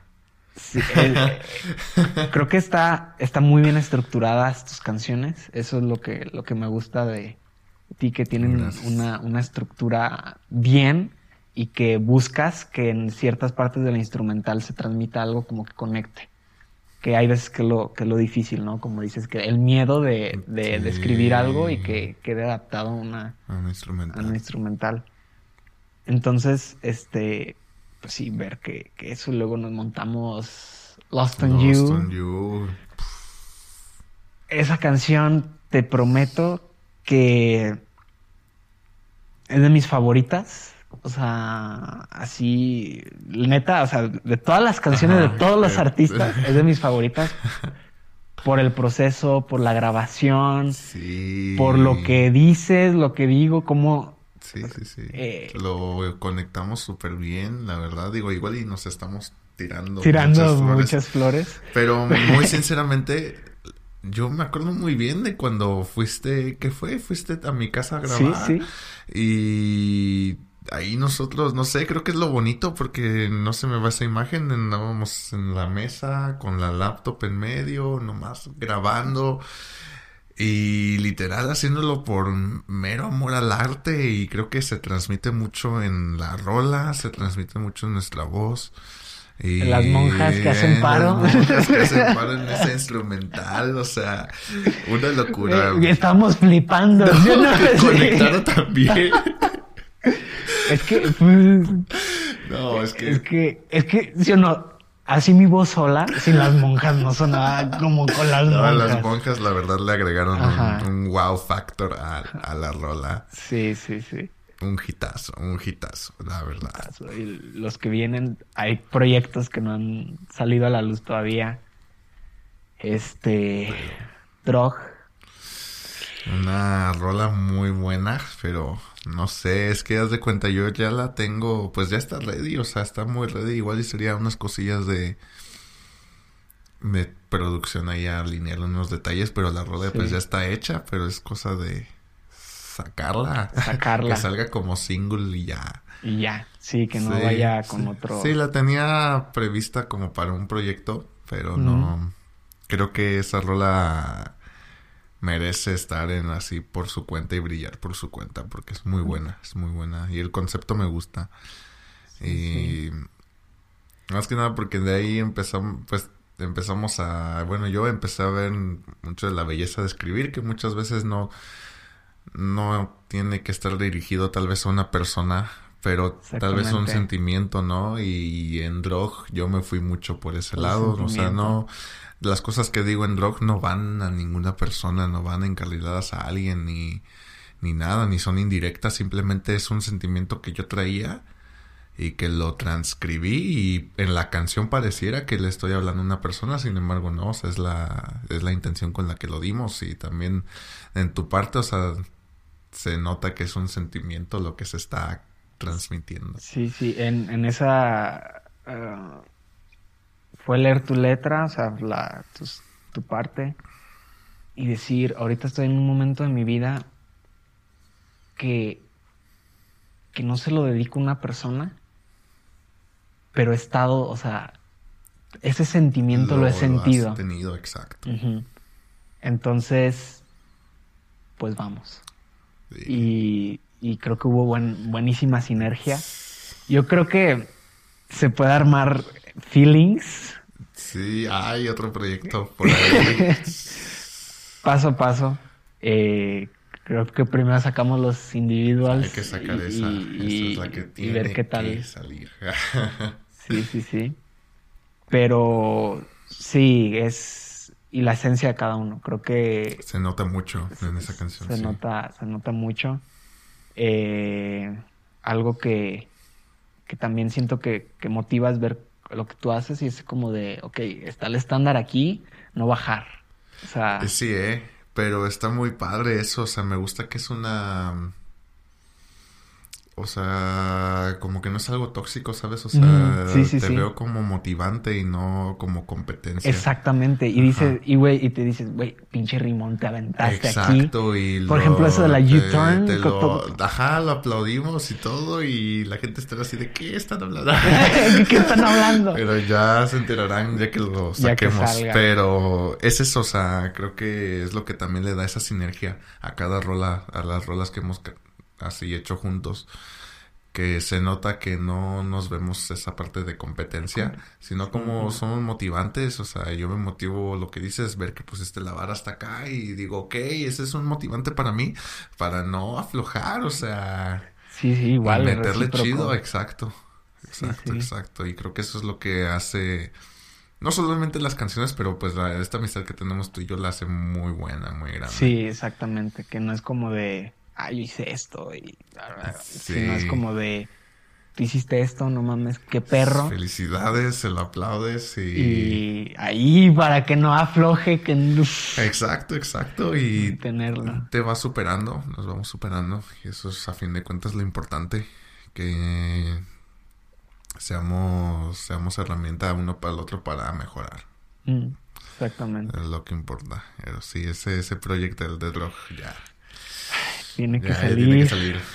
Tiene que salir y muchos más. que ahí andan medio atoraditos, pero Sí, eh. relajarse, relajarse. Con eso que dices de, o sea, de disfrutar el proceso, creo que sí, ¿eh? Em, eh, creo que nunca te lo he contado, no sé si ya, lo- ya te lo conté. Eh, lo que viene siendo adiós, bueno, no, ha salido al ojo de adiós, pero despertar, Ajá. me envía el vértigo la, la instrumental, luego, luego escucharla, se me vino a la mente algo que escribí sin instrumental, que era algo de, de despertar, de, Sí, o sí, sea, sí, de- sí, sí. este despertar, que no tenía ganas de despertarme y así. Me manda la instrumental, tenía una idea, este, y, y por lo mismo de que eh, el vértigo entiende de, de todo esto y que te, te dice, oye, pues mira, aquí estaría chido poner un coro, poner esto, te reta Sí. a, a- a mejorar. Este, y yo al inicio no, no, no lo disfrutaba. O sea, despertar fue un no disfrutar al inicio. Ok. Pero una vez que ya estaba hasta la madre, este, literal, este, no puedo, no quiero, Ajá. dejar atrás, conformidad. Ajá. Estaba ahí en ese sillón de ahí que se ve atrás, creo que sí se ve en la Sí, cámara, en la cámara. Acostado, escuchando la instrumental de despertar. Me estaba entre quedando dormido. Este, empieza, lo tenía en bucle, ya estaba harto, escribía cosas, no me gustaba. Eh, estuvo a punto de decirle fue, fue un día antes de la grabación, o sea, yo le había enviado un demo que después lo había escuchado y no me gustó. Al día siguiente tenía la grabación con él. Este tenía toda la presión, ya le iba a decir, ¿sabes qué? Se cancela la grabación, no tengo nada. Me he roto la cabeza todos estos días, me he roto todo esto, todo esto, todo esto. Y dije, ¿sabes qué? A chingar a su madre, me voy a dormir un rato. Aquí estoy.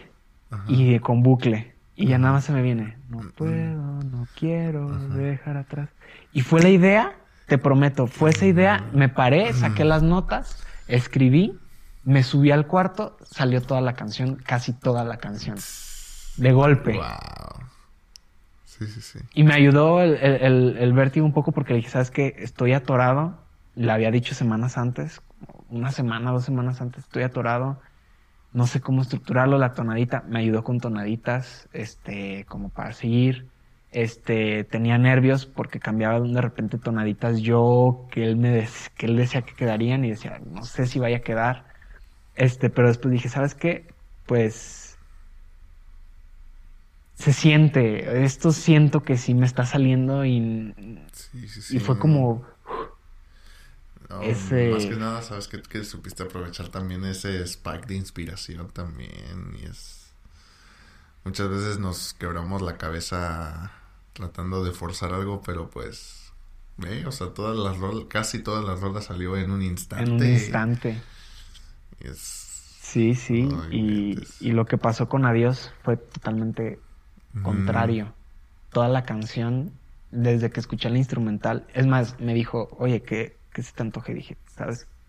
Eh, escuché esta canción de Litos, eh, no me acuerdo cómo se llama, estaría chido algo así.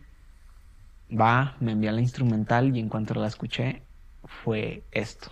Y lo que me costó trabajo fue el coro. Pero te prometo que, que ya tenía todo, o sea, ya tenía eh, verso 1, verso no, son dos versos, verso dos más o menos. Ya estaba a punto de también la grabación de Vértigo, me estaba bañando, mm. estaba así. Y se me viene la idea y te prometo que ni me terminé de bañar bien. me salí y con lo primero que lo grabé con el micrófono de la misma laptop y se escuchaba la música y grabé la tonadita con un poquito, pero a modo de freestyle, no había escrito nada. y dije, ok, pausa, me vuelvo a meter a bañar, salgo y grabo. Y sale el coro de adiós. Entonces es como de, güey. Me di cuenta que cuando dejas que todo fluya. Sí, es muchísimo mejor. Es mucho mejor. Sí, tratar, tratar de forzar algo, la verdad. Porque a veces ni sale. Y si te escribes algo, pues a la hora de interpretarlo no sale igual. No sale igual. No va a salir igual a eso que sí te nació, que te nació en un instante. No, nada que ver. También por eso, pues me he tardado tanto yo en sacar así más rolas, porque fue de. Mm, intenté como que forzar un proyecto al inicio de, ah, ok, si quiero hacerme un un EP de 7, 8 canciones y así, como, y sí, las, no temiendo que sí tengo ahí como tres rolas que legítimamente me gustan y que ahí las tengo, pero yo creo que las voy a lanzar como singles porque ya mm, lo que yo quería para el proyecto iba a quedar muy forzado y las otras cuatro canciones que escribí para el proyecto pues como que no me más que no me representan las escribí así o sea las escribí como por escribirlas y las terminé votando, o sea, dije no. Sin embargo, ahí están como tres canciones que eventualmente van a salir. pero, poco a poco. Pero lo que dices, que como salieron a base de esos picos de inspiración, son genuinas, o sea, se, y se nota, ya tengo ahí partes grabadas y lo escucho muy diferente a las canciones que, que escribí y que terminé volando, porque esas canciones neta las sientes y nada que ver a las otras, o sea, pero a fin de cuentas es de hacer algo que te guste y yo con esas rolas que borré pues no me gustaban y ahorita y me gustaría decir que en todo este camino que nos lleve la música quiero hacer algo que me guste a mí. La verdad, o sea, así como ya vimos que a Eminem le está llenando todo eso de que está haciendo música porque a él le gusta Creo que es a lo que nos tenemos que enfocar también nosotros y es algo que yo he predicado muchísimo a la hora de escribir. O sea, ok, vas a escribir, pero vas a escribir porque porque te gusta, porque el, neta te van a hacer escribir y no por querer llegar a una fecha con un álbum o por querer llegar a una fecha con un EP ya escrito, ¿no?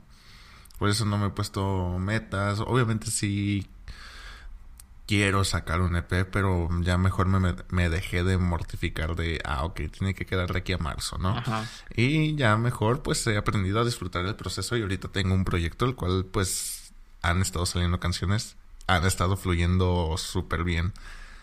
Y pues te lo dije en mensaje, o sea, en sí ya con que sea un número par las canciones, pero no me voy a mortificar que si son cuatro, que si son ocho, que si son doce canciones, ¿no? O sea, a fin de cuentas van a salir las que tengan que, salir, y pero van a ser genuinas y van a ser canciones que yo las escuché y me guste escuchar y creo que se va a notar, porque si algo a ti te gusta, no dudes que va a haber alguien que conecte y le guste también. Porque si ni a ti te gusta, pues cómo esperar que alguien que te va a escuchar, que nada que ver contigo, le vaya a gustar también, ¿no? Exactamente. Sí, sí, exactamente. Se nota. Sí. Se nota desde de dónde nace todo esto. Eh, igual, ya te dije de Days Boy o Idol. Eh, muchas canciones, literal, vez estaba pasando archivos de computadoras a computadoras. Escuchaba, borré. Eh, me costó trabajo porque una parte me decía, güey, aquí tienes escritas cosas que están chidas. Sí. Pero dije, no, me representan. Y, por ejemplo, aquí ya spoileando, un proyecto que, que, hicimos, que te envió mi parte y al inicio dije, ah, está chida. Ajá después la vuelvo a escuchar y digo, no sé, y te envío, te envío otra parte y la escucho y siento que no va tanto con el tema. Sí, está un poco más personal. Sí, entonces... Pero, está bueno. Igual yo he estado pensando en cambiar mi parte de esa, esa rola. Igual lo podemos adaptar a hacer una canción más personal. Digo, igual otra vez la gente no sabe, no sabe del proyecto que estamos hablando, pero este, pero yo estoy abierto también a este tipo de cosas. no, pero al final estos son, o sea, yo me puedo adaptar a eso también del lado así. Este, de hecho, estaba planeando como decirte, oye, y siempre esa parte si quieres más, ¿eh? Este, pero así es, así es el proceso. No, pero eso que dijiste hace rato, tienes mucha razón de que hay canciones que las escribes en el momento te gusta, pero pasan, puede pasar hasta un día y de repente ya no te representa.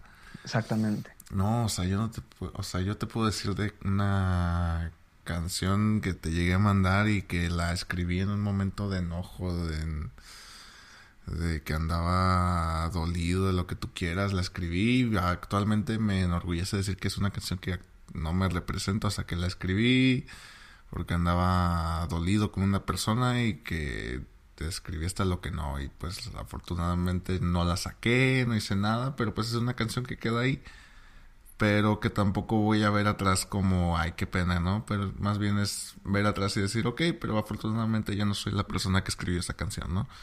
Y así hay momentos en los que, hay momentos y canciones que ya no te representan y afortunadamente es saber admitir, ah, ok, pues esta canción no tiene que salir, ya soy mejor persona, o necesariamente no mejor, pero tal vez una persona diferente. Y ya. sí, y, y sí, ver, verla y decir, ¿sabes qué? Pues fue, fue el momento, no soy así, fue el momento y hay canciones que son momentos y, y son un, un recuerdo de tal vez lo que no quieres. Ajá. Pero lo tienes ahí exactamente para eso, para para ver atrás y de menos saber que has crecido, ¿no? También, también sirve. Sí, sí, definitivamente. Ay, pues. El proceso. Estamos mucho con el super proceso. El super proceso. Eh, pues eh, teníamos un top de unas canciones que íbamos a sacar, que íbamos a decir top de canciones. Yo creo que la vamos a dejar tres canciones para que, tres canciones. Que no quede igual, decimos una y una, que son tres canciones que, que no son tan mainstream, que tal vez son que no mucha gente las, las conozca. que digas, las debes de escuchar. O la escuché y me cambió mi vida. Ok. Puede ser cualquiera de esas, en plan, si la escuché y cambió mi vida, no le hace que sí sea mainstream o que no sea Sí, mainstream. sí, una canción que te haya marcado sin importar si es mainstream o, O si a la gente le gusta o no. Ok. Pues... Híjole, está muy buena la pregunta. Es que he escuchado varias canciones que me han... Es que he tenido como que mis etapas, ¿eh? Como que hay canciones que me han cambiado una etapa, otras que me han cambiado otra, pero así yo creo que una canción que... que cambió... mm, No sé si... Yo creo que sí, mi, más que mi vida, yo creo que mi perspectiva de qué es la música, ¿no? Hay una canción que la neta no es tan buena y es de Finger Eleven, salió en un Royal Rumble de la WWE y sale... Ay, ¿cuál es este nombre? No recuerdo cuál es el nombre de la canción. Uy. ¿Esa canción cuál es? La que inicia con... no recuerdo. Ah, es esta canción de I was there for a while. na, na, na, na, na, na, it's gonna look like I'm not all there. Esa rola de Finger Eleven me gusta mucho. Y la neta, veo, veo la canción y digo, está muy simple, está muy, ey, o sea, tiene buen ritmo. Me gustaba mucho en ese entonces porque era de la WWE. Pero es una canción que puedo decir que me marcó porque me gusta por el recuerdo que me trae esa canción. O sea, es- eh, te digo que cambió mi perspectiva porque de ahí empecé a ver la música como también una como una puerta hasta otro tiempo, o sea, yo me escucho esa canción y me transporto luego luego a primaria, secundaria donde escuché la rola y y las veces que me acuerdo que la intenté cantar en un festival de talentos y así y no sé, o sea, me ayudó mucho como que la como que aprender a entender la música de ese lado y no tanto tal vez como, ah, ok, es algo que simplemente escuchas. Eso, eso puedo decir que me ayudó, me ayudó muchísimo. Y esa rola, aunque no tan buena, es la, es de las que me ha dado otra perspectiva de cómo apreciar las cosas. Cómo apreciar las Ajá. cosas. Que al final es, Que son recuerdos, Sí. recuerdos, ajá. Sí, como muchas veces eh, personas que, pasa a veces con los tenis, ¿no? Que tienes unos tenis que a lo mejor te costaron más o que son más hypeados, pero con esos tenis te subiste al escenario por primera vez y son los historia, Panam. No, exacto, güey. Y tú dices, es que a esos tenis los amo. Sí. Y, y, me- y así porque me lleguen con Porque 24 tienen mil. Yeezys, no los cambiaría. Exacto. Entonces, porque eso- tienen historia, porque tienen un recuerdo y te digo, yo creo que esa canción fue la que me enseñó eso, o sea, porque obviamente hay millones de canciones mejores que esa, pero sin embargo, esa es la que me transporta a ese momento de mi vida. Y ninguna otra rola puede hacer lo mismo. O sea, sí tengo rolas que me transportan a otras épocas y lo que quieras, pero esa, no sé, la tengo bien clara y de esa empezó, porque pasó el tiempo y esa fue la que yo decía, ay, güey, me acuerdo que con esta rola quise hacer esto, fue de la rola que intenté cantar. Esos son los recuerdos que se me vienen a la mente y fue a partir de esa rola que aprendí a apreciar esa nostalgia que te puede causar una canción. Una canción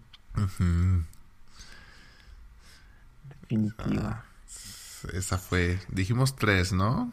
Sí, sí, sí. Va, mira, otra rola, tal vez no que cambió mi vida, pero que es una canción que mm, me gusta bastante y no es tan mainstream, sin embargo es de un artista que sí es algo, se podría decir algo mainstream, que es de Yellow Wolf, que te la mandé cuando andábamos haciendo nuestro Uh. proyecto de sacar canciones que no fuesen tan conocidas.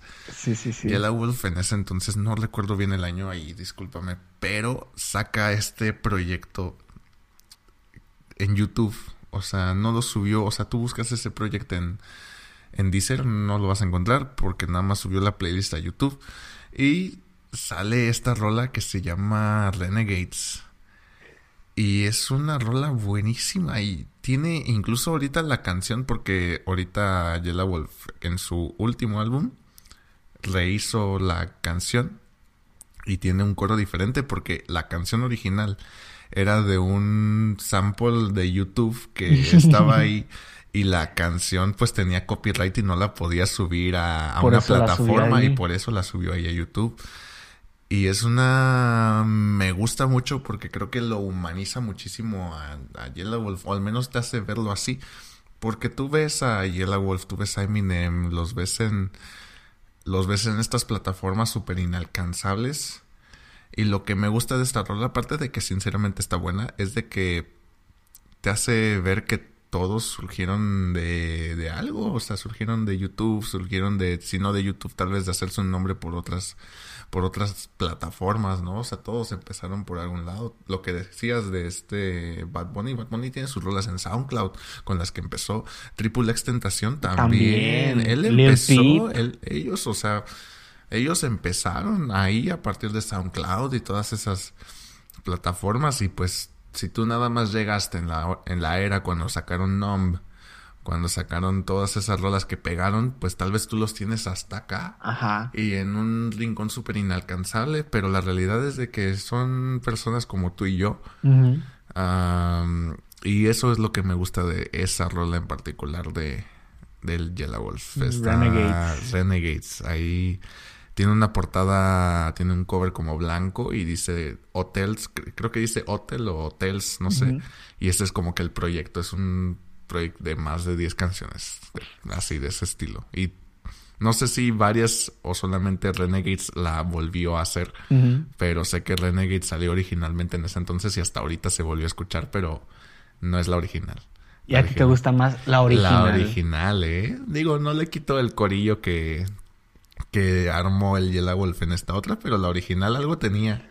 como que tenía ese toque de que sabes que era como de una canción acá con copyright de YouTube.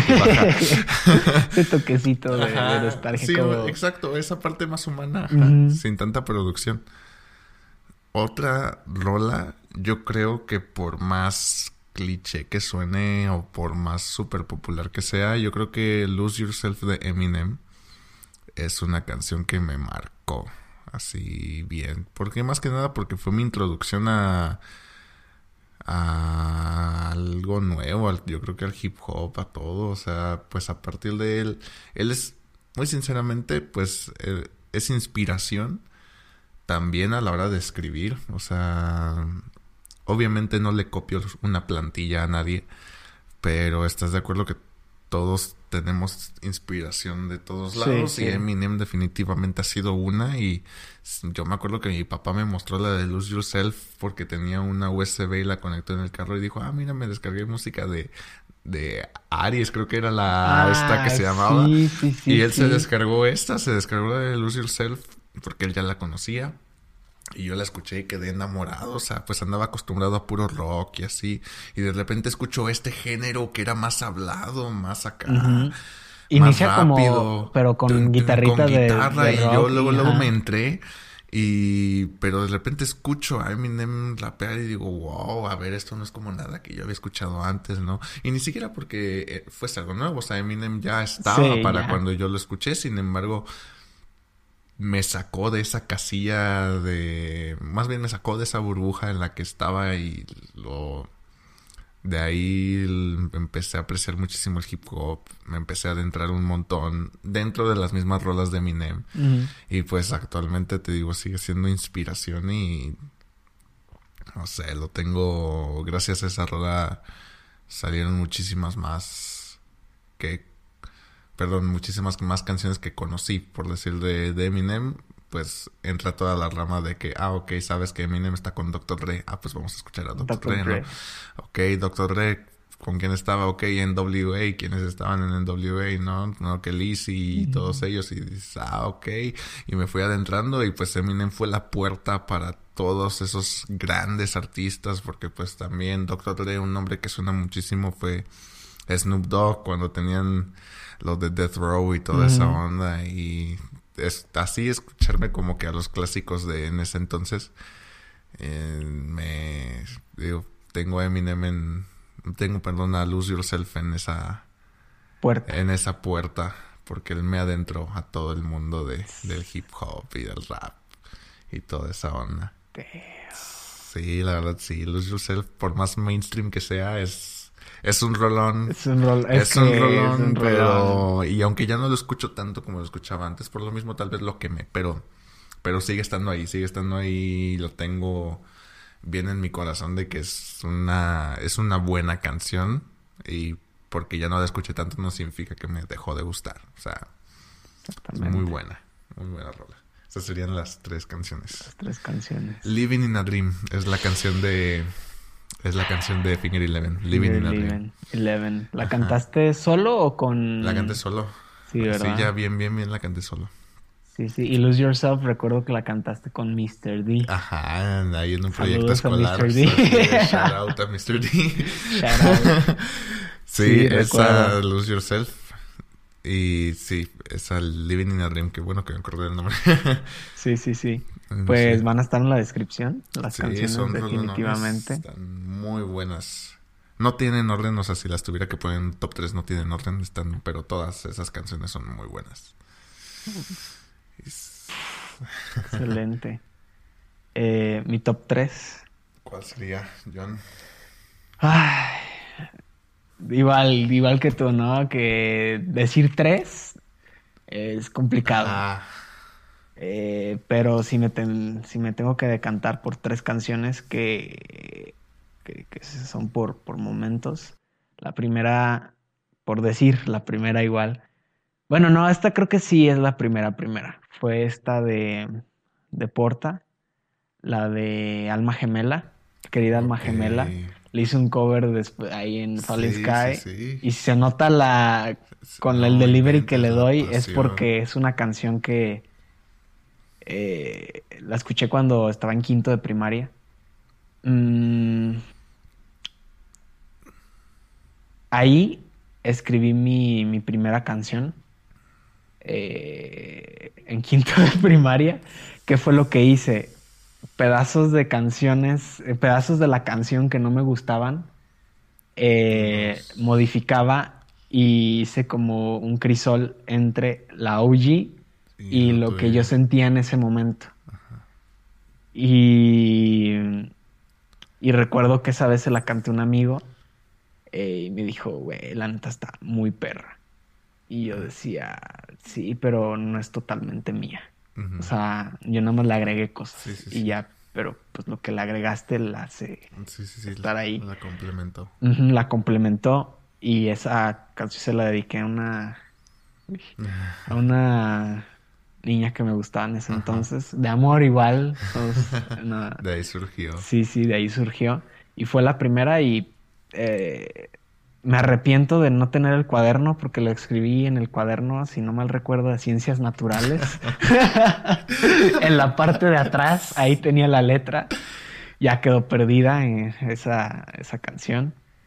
Eh, entonces, querida alma gemela es, es una por lo que Ajá. significó, Sí, sí, eh, sí. de que fue la primera, o sea, canción ya escrita en, como en un beat, usé el beat de, base de, De la canción de, de, Querida Ajá, y le, le mezclé las canciones. La letra con, con ahí, con mi cosecha, ¿no? Este, luego tenemos, uf, una que, que más en estos días creo que, que, que, que la he escuchado y, y me ha, me ha impactado más de lo que ya la había escuchado antes, pero creo que me impactó más esta vez. Se llama Basureta Ok, de KCO. ok. No la conozco. No, ¿no la has escuchado? no la conozco. Creo que no es tan conocida. A lo mejor sí es conocida Ajá, y sí, no sí, sé. sí. Creo que no es tan conocida. Ajá. Son, no me recuerdo, como cuatro minutos seguidos de puro rap. Ok, ok, barra tras barra. Barra tras barra tras barra tras barra. Con al final un coro que se repite. Tiempos raros Ok. allí. Y se repite, Ajá. se repite hasta que se acaba. Entonces, es una canción con una estructura diferente. Porque siempre te, te tiene acostumbrado que es coro, verso, coro, verso. Sí, o sí, sí. coro, puente, verso, coro. Y, Sí, sí, sí, sí, sí. y esta es barras. Cuatro minutos De straight y un minuto repitiendo tiempo raro Sí, sí, sí. con la instrumental. La instrumental son como TikToks, bueno, Ok. TikToks, bueno, no tic-tacs, eh, como agujas del reloj. Ok. Te envuelve. Y es un, un viaje in- in- introspectivo de una manera muy poética de, de una persona que, que, que- está en depresión, que está en ansiedad y que pues tal vez ya no, no está tan, tan a gusto y que no quiere seguir adelante. Entonces va, va contando toda la historia de una manera muy poética, este, de una manera que, que te hace conectar mucho, que esa canción yo la prefiero escuchar, o sea, mm, si, o sea, si literal ahorita pongo shuffle, Ajá. sale la canción, prefiero decir, ¿sabes qué? Le pongo pausa y voy por mis Mm, audífonos y la o la conecto en una bocina para que Para escucharla. para escucharla Ajá. bien. Entonces, más que nada que es como un viaje introspectivo y que al final decir, ok, esto no lo quiero, no me define, solo es una etapa, es como de, güey, Sí, súper maduro, ajá, hacerlo. y es como de, es una etapa. Y como dice, tiempos raros, Sí, sí, sí. tiempos raros. Entonces, esa, de hecho, eh, me hizo ver, o sea, una forma de escribir tus pensamientos, me inspiró para escribir otra una canción, este, que, que no sé si vaya a salir a la luz, porque me da miedo sacarla. no es porque eh, me siento tan identificado como dices, sabes que da miedo Sí. mostrarte realmente tan desnudo Sí, sí, ante el mundo. gente. Eh, de hecho, igual, es con un beat de YouTube. Literal, apliqué la que llegamos a aplicar back in the day de vamos a buscar un beat con una Ajá. temática, le damos y el que demos clic primero. Ajá. Y fue que busqué primero KCO type of beat, puse uno, no me gustó, dije no. Y ya después puse reflexión type of beat, ta ta ta, me salió este, dije tiene un millón de reproducciones. Me vale madre, a ver qué sale. Y fue minuto uno y empecé a hacer.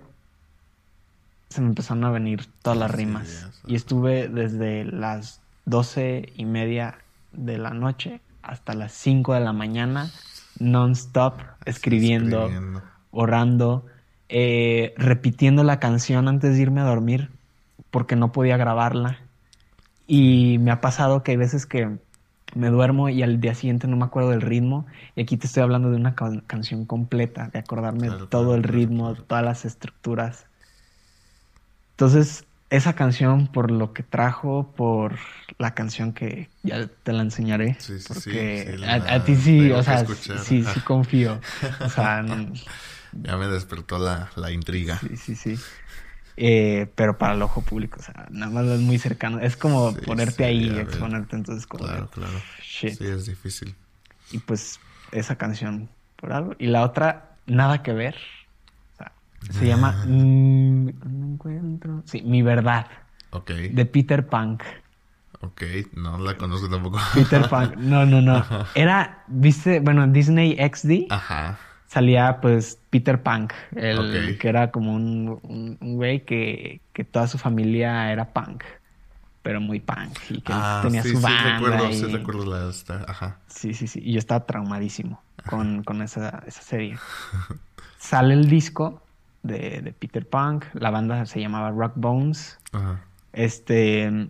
Y lo tengo. Lo tengo ahí arriba. Lo tengo Sí, sí, en- sí. junto a Sí, discos sí, de sí. Harry Styles, de, de Kuka, de artistas. Ahí lo tengo. Porque neta. Es. Creo que es de mis discos favoritos. Ajá. Pero esa, la de mi verdad. eh, fue otra que me inspiró a. Fue, creo que fue la primera canción que enteramente se la dediqué a una persona. Ok. Eh, era como mi gusto culposo, porque recuerdo que, que, que en ese entonces escuchaba Slipknot, escuchaba que Metallica, que escuchaba Sí, sí, sí. Megadeth, no tanto, pero sí llegué a escuchar que pues toda esta música pesada, Opeth y, Y de repente entra... Sí, y ver esto. Y es una canción pues de, de amor, que literalmente este, dice que encuentra en su, vira- en, en su mirada de la persona su verdad. Como en otra persona la usó como espejo y encontró este como, como su verdad. Y sí, está. O sea, no está. No es la mejor canción. Sí, sí. No es ni punk ni nada. Pero hay algo en esa canción que. Y en ese disco por completo. Que que no sé. sí, también puede entrar bastante la nostalgia y más que nada que te, lo que dices, que te despertó ese feeling a tal grado de que se te venía a la cabeza una persona a la hora de escucharlo, ¿no? O sea, que lo dedicabas, ajá. Sí, sí, sí. Y. Pues sí. Y, es una canción que aquí está. Ahí la tienes con un montón de cariño. Y es que es eso, o sea, las canciones son muchas veces recuerdos, es, es el peso que tiene muchas veces. Yo también tengo canciones que tal vez no me gusta tanto como otras o la escuchas y dices, ah, pues la neta no, tiene no tiene la mejor estructura, no es la más catchy, tal vez lo que dice no es lo más coherente. Pero te transporta, te transporta, te da un feeling o te transporta a una situación, a un lugar. Y eso es lo bonito de la música. Y es lo que tiene, o sea, la mejor canción del mundo no va a ser la mejor canción del mundo para todos. Ajá. Uf, qué frase. Qué frase. Solo aquí, en este podcast. en este podcast arrojado en el tiempo, disfrutando el proceso. Sí, como debe ser. Y estamos disfrutando el proceso de, este gran podcast. Eh, pero, pues como todo, hay un fin. Pero no sin antes eh, algo que quieras decir, eh, un proyecto que quieras, eh, una pregunta que me quieras hacer, eh, que se te venga a la mente, lo que sea. Sí, sí, sí. Aquí se, se, se responde. Claro, está bien, está bien. Mira, o sea, te voy a preguntar qué proyecto se viene después de este álbum, este P que vas a sacar. ¿Qué otra idea tienes? Si, no sé, o sea, me interesa muchísimo también, tal vez más que nada, más allá de a corto plazo, la pregunta de qué quisieras lograr. Sí me interesa muchísimo. ¿Te ves como algún artista en específico? O no, tal vez esa parte de que, ¿sabes qué? porque se vale hacerlo por hacerlo y si me lleva a un lugar que chido y si no, pues también cuál es esa respuesta. O sea, ¿estás buscando algo en específico con la música? Es, es una pregunta increíble que me lo hubieras hecho ayer y me hubiera perdido en mi mente. Pero hoy estaba escuchando un podcast precisamente de, de eso y me di cuenta que, eh, que bueno, el podcast decía que, te hicieras la pregunta, que si tú pagarías por hacer lo que, por hacer algo que, te gusta hacer. O sea, que no te pagan, sino que te paguen. Ok. Que, no, más bien que no te pagan, sino que tú pagues. Y dije, no mames, ahorita me encuentro en ese momento. Yo estoy pagando para que las canciones este, sí, sí, eh, tengan otro nivel eh, es cada peso, vértigo, que después va a venir al podcast. cada peso es, es invertido en, calidad, es invertido en, en algo espectacular. Eh, ¿Cómo me veo? Eh, me veo más como no tanto músico solo. Ok. me gusta la música, Mm, me gustaría algún día estar encima de un escenario. Eh, y, me emociona. Me emociona porque he estado en, competencias de freestyle con público. Sé que, me desenvuelvo, sé que me gusta eso. entonces, eh, descubrí que a mí el freestyle, eh, yo quería eh, una etapa de mí dije, yo quiero como batallas de rap, batallas de rap. Me metí a ligas online en esto de... de sí, sí. De, en la cuarentena de batallas de rap eh, en una en una como liga medio ahí medio medio. Eh, y me di cuenta que que o sea la competencia no es lo mío me gusta hacer freestyle no competir. Me, gusta, más como lo que es y ya y sacarlo. Entonces lo que yo me veo y por razón también por lo que hago este podcast por lo que hago a veces videos es como un creador que un día te hace un video, otro día te hace podcast y me encanta hablar, hablar y hablar y sacar y escuchar, que es algo que, descubrí en esta, en esta cuarentena y por eso la iniciativa del podcast, que invita a muchas personas, conocer perspectivas. Yo siento que el mundo lo descubres en las personas.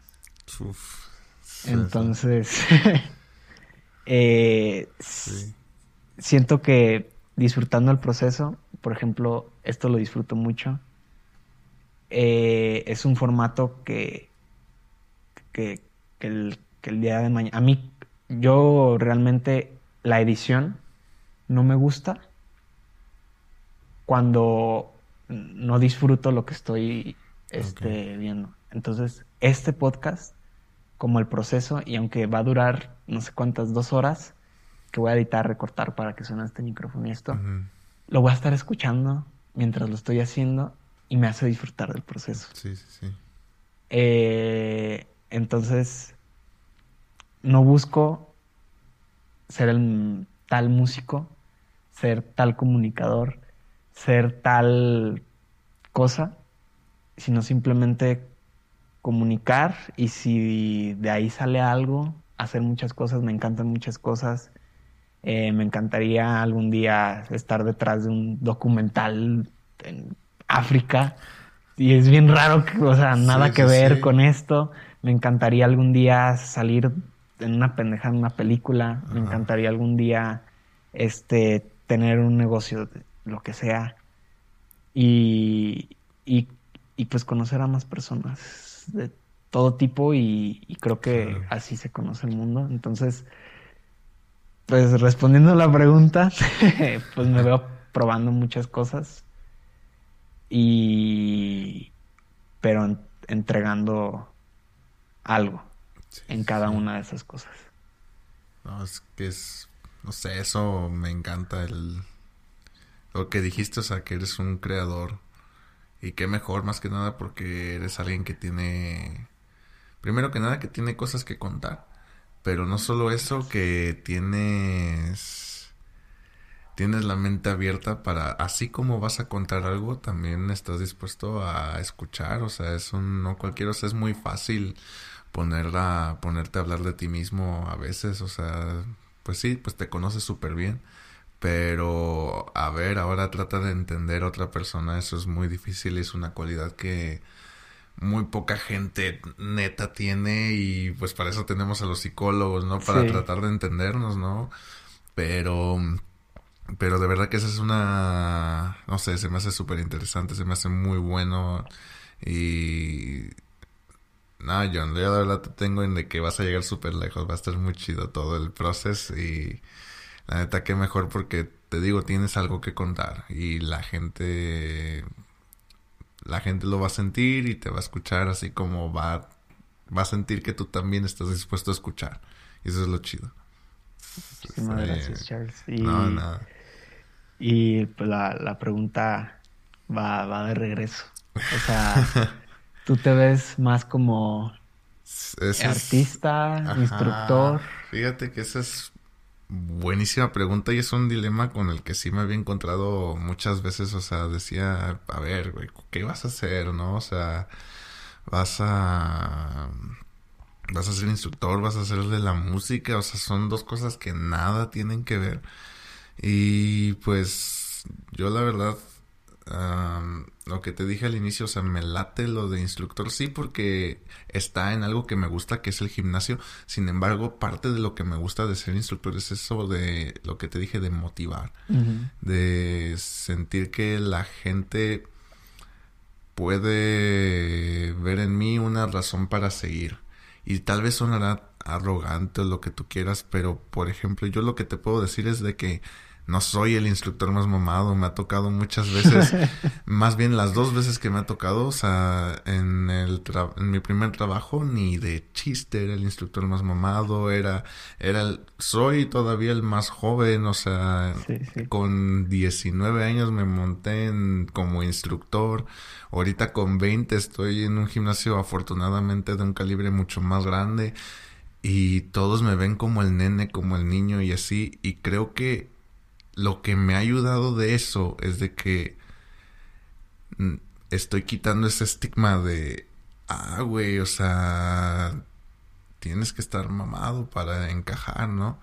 Y no, o sea, no necesariamente, y creo que es lo que le ha ayudado a la gente que entrena conmigo a motivarse, a decir, oye, o sea, la verdad tú me tratas súper bien, no eres, no, no eres acá súper subido, no eres muy creído como los demás instructores. Y la verdad en ti puedo ver un físico que tal vez sea, es mucho más alcanzable que algún otro que tú ves y dices, ay, no inventes, me tendría que meter de todo. Hasta el dedo. y, y es lo que me gusta, o sea, creo que la gente puede, se puede conectar conmigo. Y a lo que voy es, o sea, eso es lo que me gusta de mi trabajo como instructor, me gusta que la gente puede ver en mí algo en, que ellos también tienen. Y creo que en la música puedo hacer lo mismo. O sea, en la música. Tú has visto, has escuchado mis canciones y son personales, son, sí son muy personales. Pero por lo mismo, porque no dudo que así como yo ahorita tal vez esté pasando por algún struggle, no dudo que alguien esté pasando por algo muy similar. Y me gustaría, así sea nada más una persona que diga, güey, o sea, si él pasó por eso y ahorita está bien, que me impide a mí dar un paso adelante y mejorar ahorita que la estoy viendo difícil, ¿no? Yo creo que es eso, es esa es como que la línea que yo encuentro entre las dos cosas que hago que parecerían intocables, porque sí son dos cosas muy distintas. Y respondiendo a tu pregunta de a qué me pienso dedicar, me pienso dedicar a lo que me permita seguir motivando. O sea, muy sinceramente a mí me apasiona el gimnasio y es algo que nunca voy a dejar. O sea, podré dejar de ser instructor, sin embargo nunca voy a dejar de entrenar. La música es algo que tampoco pienso dejar, o sea, igual algún día dejo de sonar, pero ten por seguro que no he parado de escribir. O sea, esas son dos cosas que siempre van a estar presentes. Y la verdad, eh, esa es la respuesta. O sea, voy a estar en lo que me permita motivar a las personas ya qué plataforma me llegue primero. Eso ya lo veré. O sea, la verdad es de que ambas me apasionan a tal grado que no me molestaría. O sea, no es como que anduviese dejando algo. Ay, voy a tener que dejar de ser coach por irme a la música. No. Porque te digo, a fin de cuentas, voy a seguir haciendo lo que me apasiona. O sea, me apasiona ese grado. Y lo mismo con la música. O sea, me apasiona muchísimo la música, sin embargo, si algún día se da la oportunidad de ser el preparador de algún Mister Olimpia, lo que tú quieras, y a partir de él que la gente vea de, oye, pues ve a su coach y así, y ser esa fuente de inspiración. Si esa plataforma llega antes que la música, pues ok, te digo, yo nunca voy a dejar de escribir, la música no va a ser una parte de mí, pero pues agarré la plataforma para motivar, es eso. Perdón si no es una respuesta acá, me voy a ir a esta. Pero pues me voy a ir, ajá. Te digo, me iré con la que me permita llegar a la gente y que la gente pueda ver en mí algo que conecte con ellos, yo creo. Eso. Y, creo que es lo que... una excelente respuesta. Eh, creo que tienes muy, o sea, muy claro qué es, porque muchas veces dicen, ay, yo quiero esto o esto, pero aquí, como dices, es una línea que es motivar, ya sea por la música, por esto, y el día de mañana no sabes si algo, algo que, venga para motivar, que es lo que, lo que te impulsa. Entonces, está muy padre. Yo neta te admiro mucho porque, o sea, eh, ser un, o sea, recuerdo que te metiste a estudiar algo al inicio y no se dio. No se dio. Seguiste trabajando. O sea, buscaste trabajo en otro lado que a lo mejor nada que ver. Recuerdo que en una papelería, algo así. Sí, en un ciber. En un ciber. Trabajando. Pero para mantenerte, o sea, flote y yendo al gimnasio, haciéndolo. Sí, fue lo que no dejé de hacer. Se dio la oportunidad. Empezaste a ser instructor, o sea, como dices, a los 19 años. Eh, que, o sea, yo di clases de natación a niños chiquitos. Yo no me imagino lo que es eh, darle a alguien más, a lo mejor más grande, que te vean. Luego, ante la presión de otros, que se siente de que el instructor este que está bien tronado. Entonces, sí es como tener una fortaleza y decir, sabes que aquí estoy, esta es mi manera, ya si ellos lo hacen así, yo lo hago así. Y como dices, ver cómo tomar eso y compartirlo, que es la motivación y, decir, mira, este, ponerte en el, zapato de, de, las personas que llegan, que eso es lo que al final yo creo que toda persona que es buena en lo que hace es algo que, que realiza, o sea, un buen vendedor se pone en el zapato de la persona y le vende lo que realmente necesita. Exacto. Eh, antes decían, un buen vendedor es el que te vende lo, invendible. Pero, ¿qué tal si lo vendes a base de engaños? ¿O qué tal si lo vendes? Realmente, el buen vendedor es que te da lo que... Lo que neta, lo que te va a servir. Te va a servir. Y a, este mundo venimos a, ahora sí que, a dar, a ser útiles, como dicen. Sí, sí, sí, tenemos nuestra función, ¿no?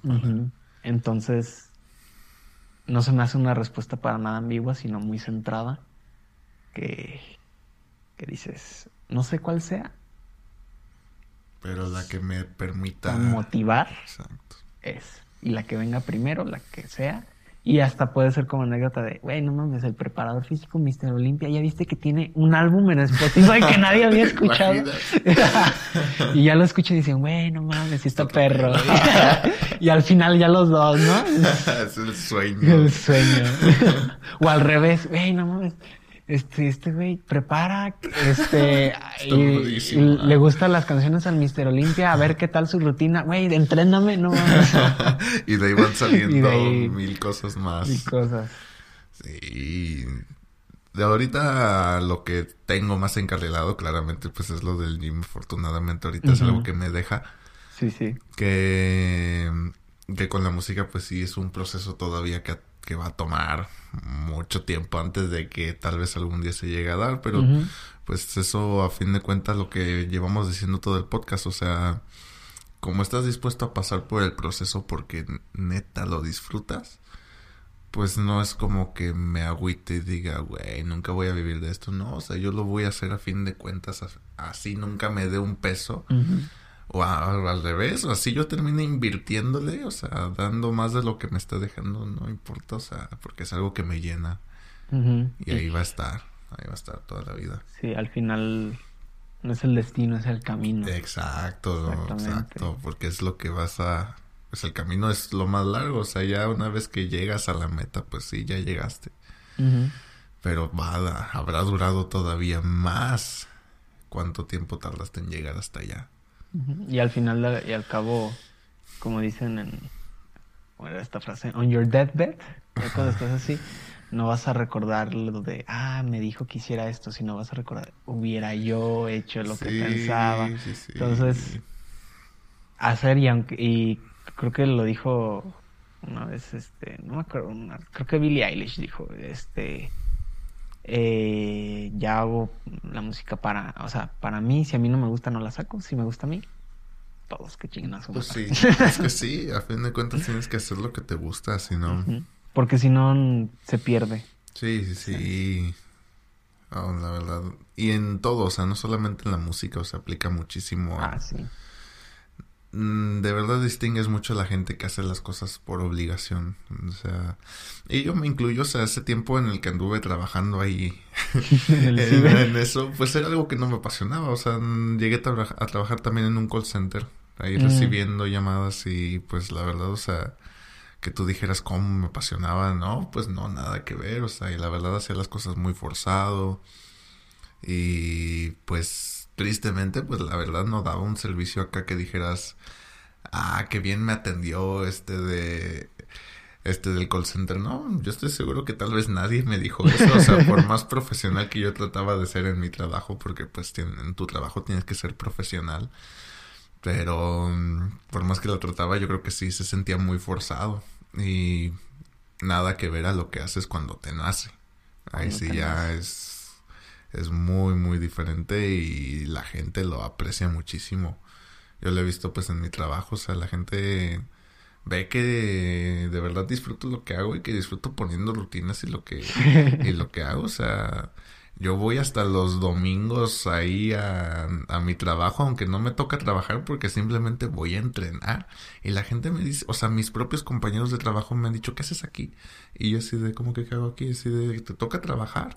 Y yo así de, no, o sea, los domingos descanso. Y yo así de, güey, y yo así de, pero vengo a entrenar, güey pero por puro gusto, o sea, no, ajá, exacto. ¿Y qué quieres que te diga? exacto.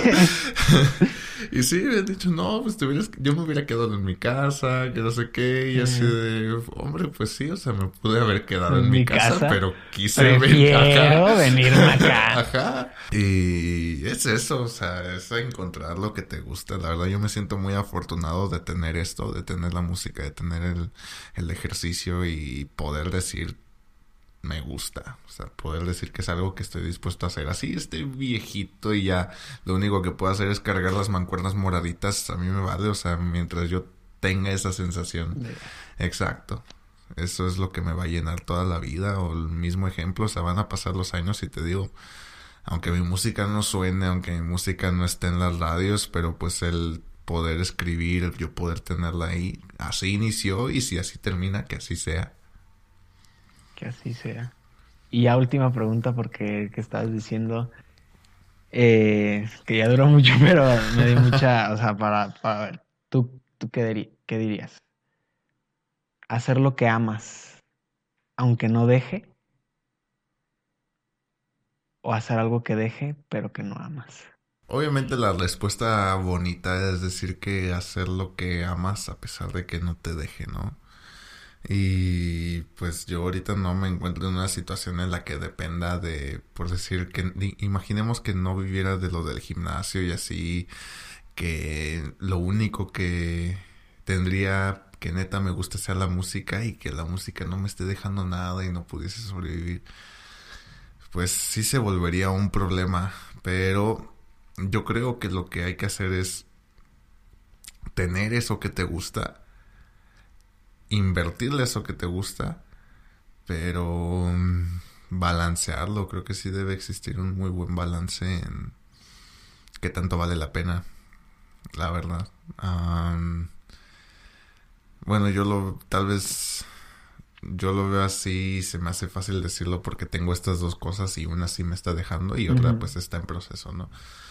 Pero creo que sí es de, ok, si se da, a todo dar y voy a vivir de lo que amo y lo que tú quieras, pero y si no, ¿qué estoy haciendo con mi vida, no? O sea, creo que va a depender mucho de cómo eres como persona en plan, ok, pues sí tengo la música, pero ¿qué otras cosas tengo para defenderme? La gente que, pongo de ejemplo, la gente que consigue una carrera ahora sí que como backup, ¿no? Que se dedica a algo y le va muy bien en eso, sin embargo tiene una carrera en algo que nada que ver y les preguntas por qué y dice porque así cualquier cosa sé que no me quedo pobre sé que sé que tengo esto que me va a dejar no sí. Y sí sí. yo creo que me iría más por ese lado sí dedicarle a lo que amas sí luchar por alcanzar algo grande o sea siempre luchar por superarse pero creo que no cerrarse sería la palabra, no cerrarse, a, otras cosas, no cerrarse a... ¿Qué tal si encuentras algo que te gusta y que a la vez te puede dejar? Y si de plano no es una opción, encontrar ese balance de, ok, mira, voy a hacer esto que tal vez no me llena tanto, pero, me va a dejar para invertirle a esto que me va a dejar y tal vez hacerle un proyecto que eventualmente se va a hacer grande, ¿no?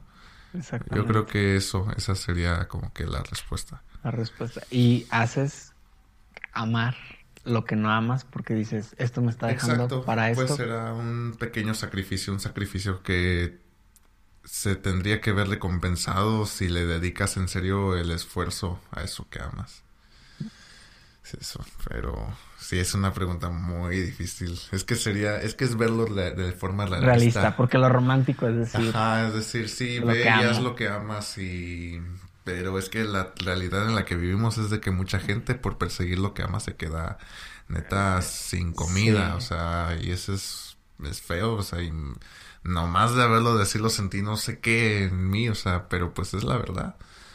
Pero mm, es lo que toca, toca hacer un balance, decir, ok, pues no voy a dejar de perseguir esto que amo, pero lo tengo que administrar bien, tengo que ver a qué le tengo que dedicar también mi tiempo porque no puedo nada más andarle andarlo haciendo en algo que no me está dejando. Tengo que ver también por mí tengo que ver el instinto de supervivencia regresando al inicio. Y ya si de ahí puedo administrar para seguir haciendo esto que me gusta y que eventualmente me deje pues qué mejor. Qué mejor. Ajá. pues bueno ahora sí se acaba este arrojados en el tiempo y este disfrutar el proceso, que fue un disfrute el proceso de grabación. Sí. Eh, no sé cuánto llevamos, se ha pasado tiempo. Tres horas veintiséis. que no se ha sentido. que no se sintió nada. Pero bueno, así es. estuvo muy bien. Otra vez, muchas gracias, Johnny. No, gracias a ti. Fue una plática muy amena.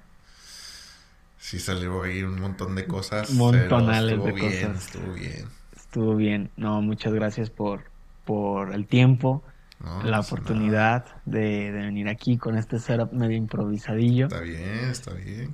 este, y, pues sí, ya después ahí saldrá este episodio. Eh, ahí se escuchará. Eh, recordé ahí como el 14 de febrero de hace sabe cuántos años que grabamos como 20 videos. Sí. Estuvo chido y pues este, ya después a ver si se vuelve a repetir. ojalá y sí. Ojalá que sí. No, yo estoy totalmente dispuesto aquí a hacer una segunda super sesión. sesión. y pues, no, gracias a ti, John, por tenerme. Estuvo muy bien. Muchas, muchas gracias. Y una frase que arrojarías en el tiempo. Una frase que arrojaría en el tiempo sería que nos volvamos momentos y no tanto y no tanto una finalidad. Hay que ser momentos. Esa sería mi frase. Con eso concluimos. No se diga más. ¡Oh, qué buenísima frase! Muchas gracias. Ah, gracias a ti, John.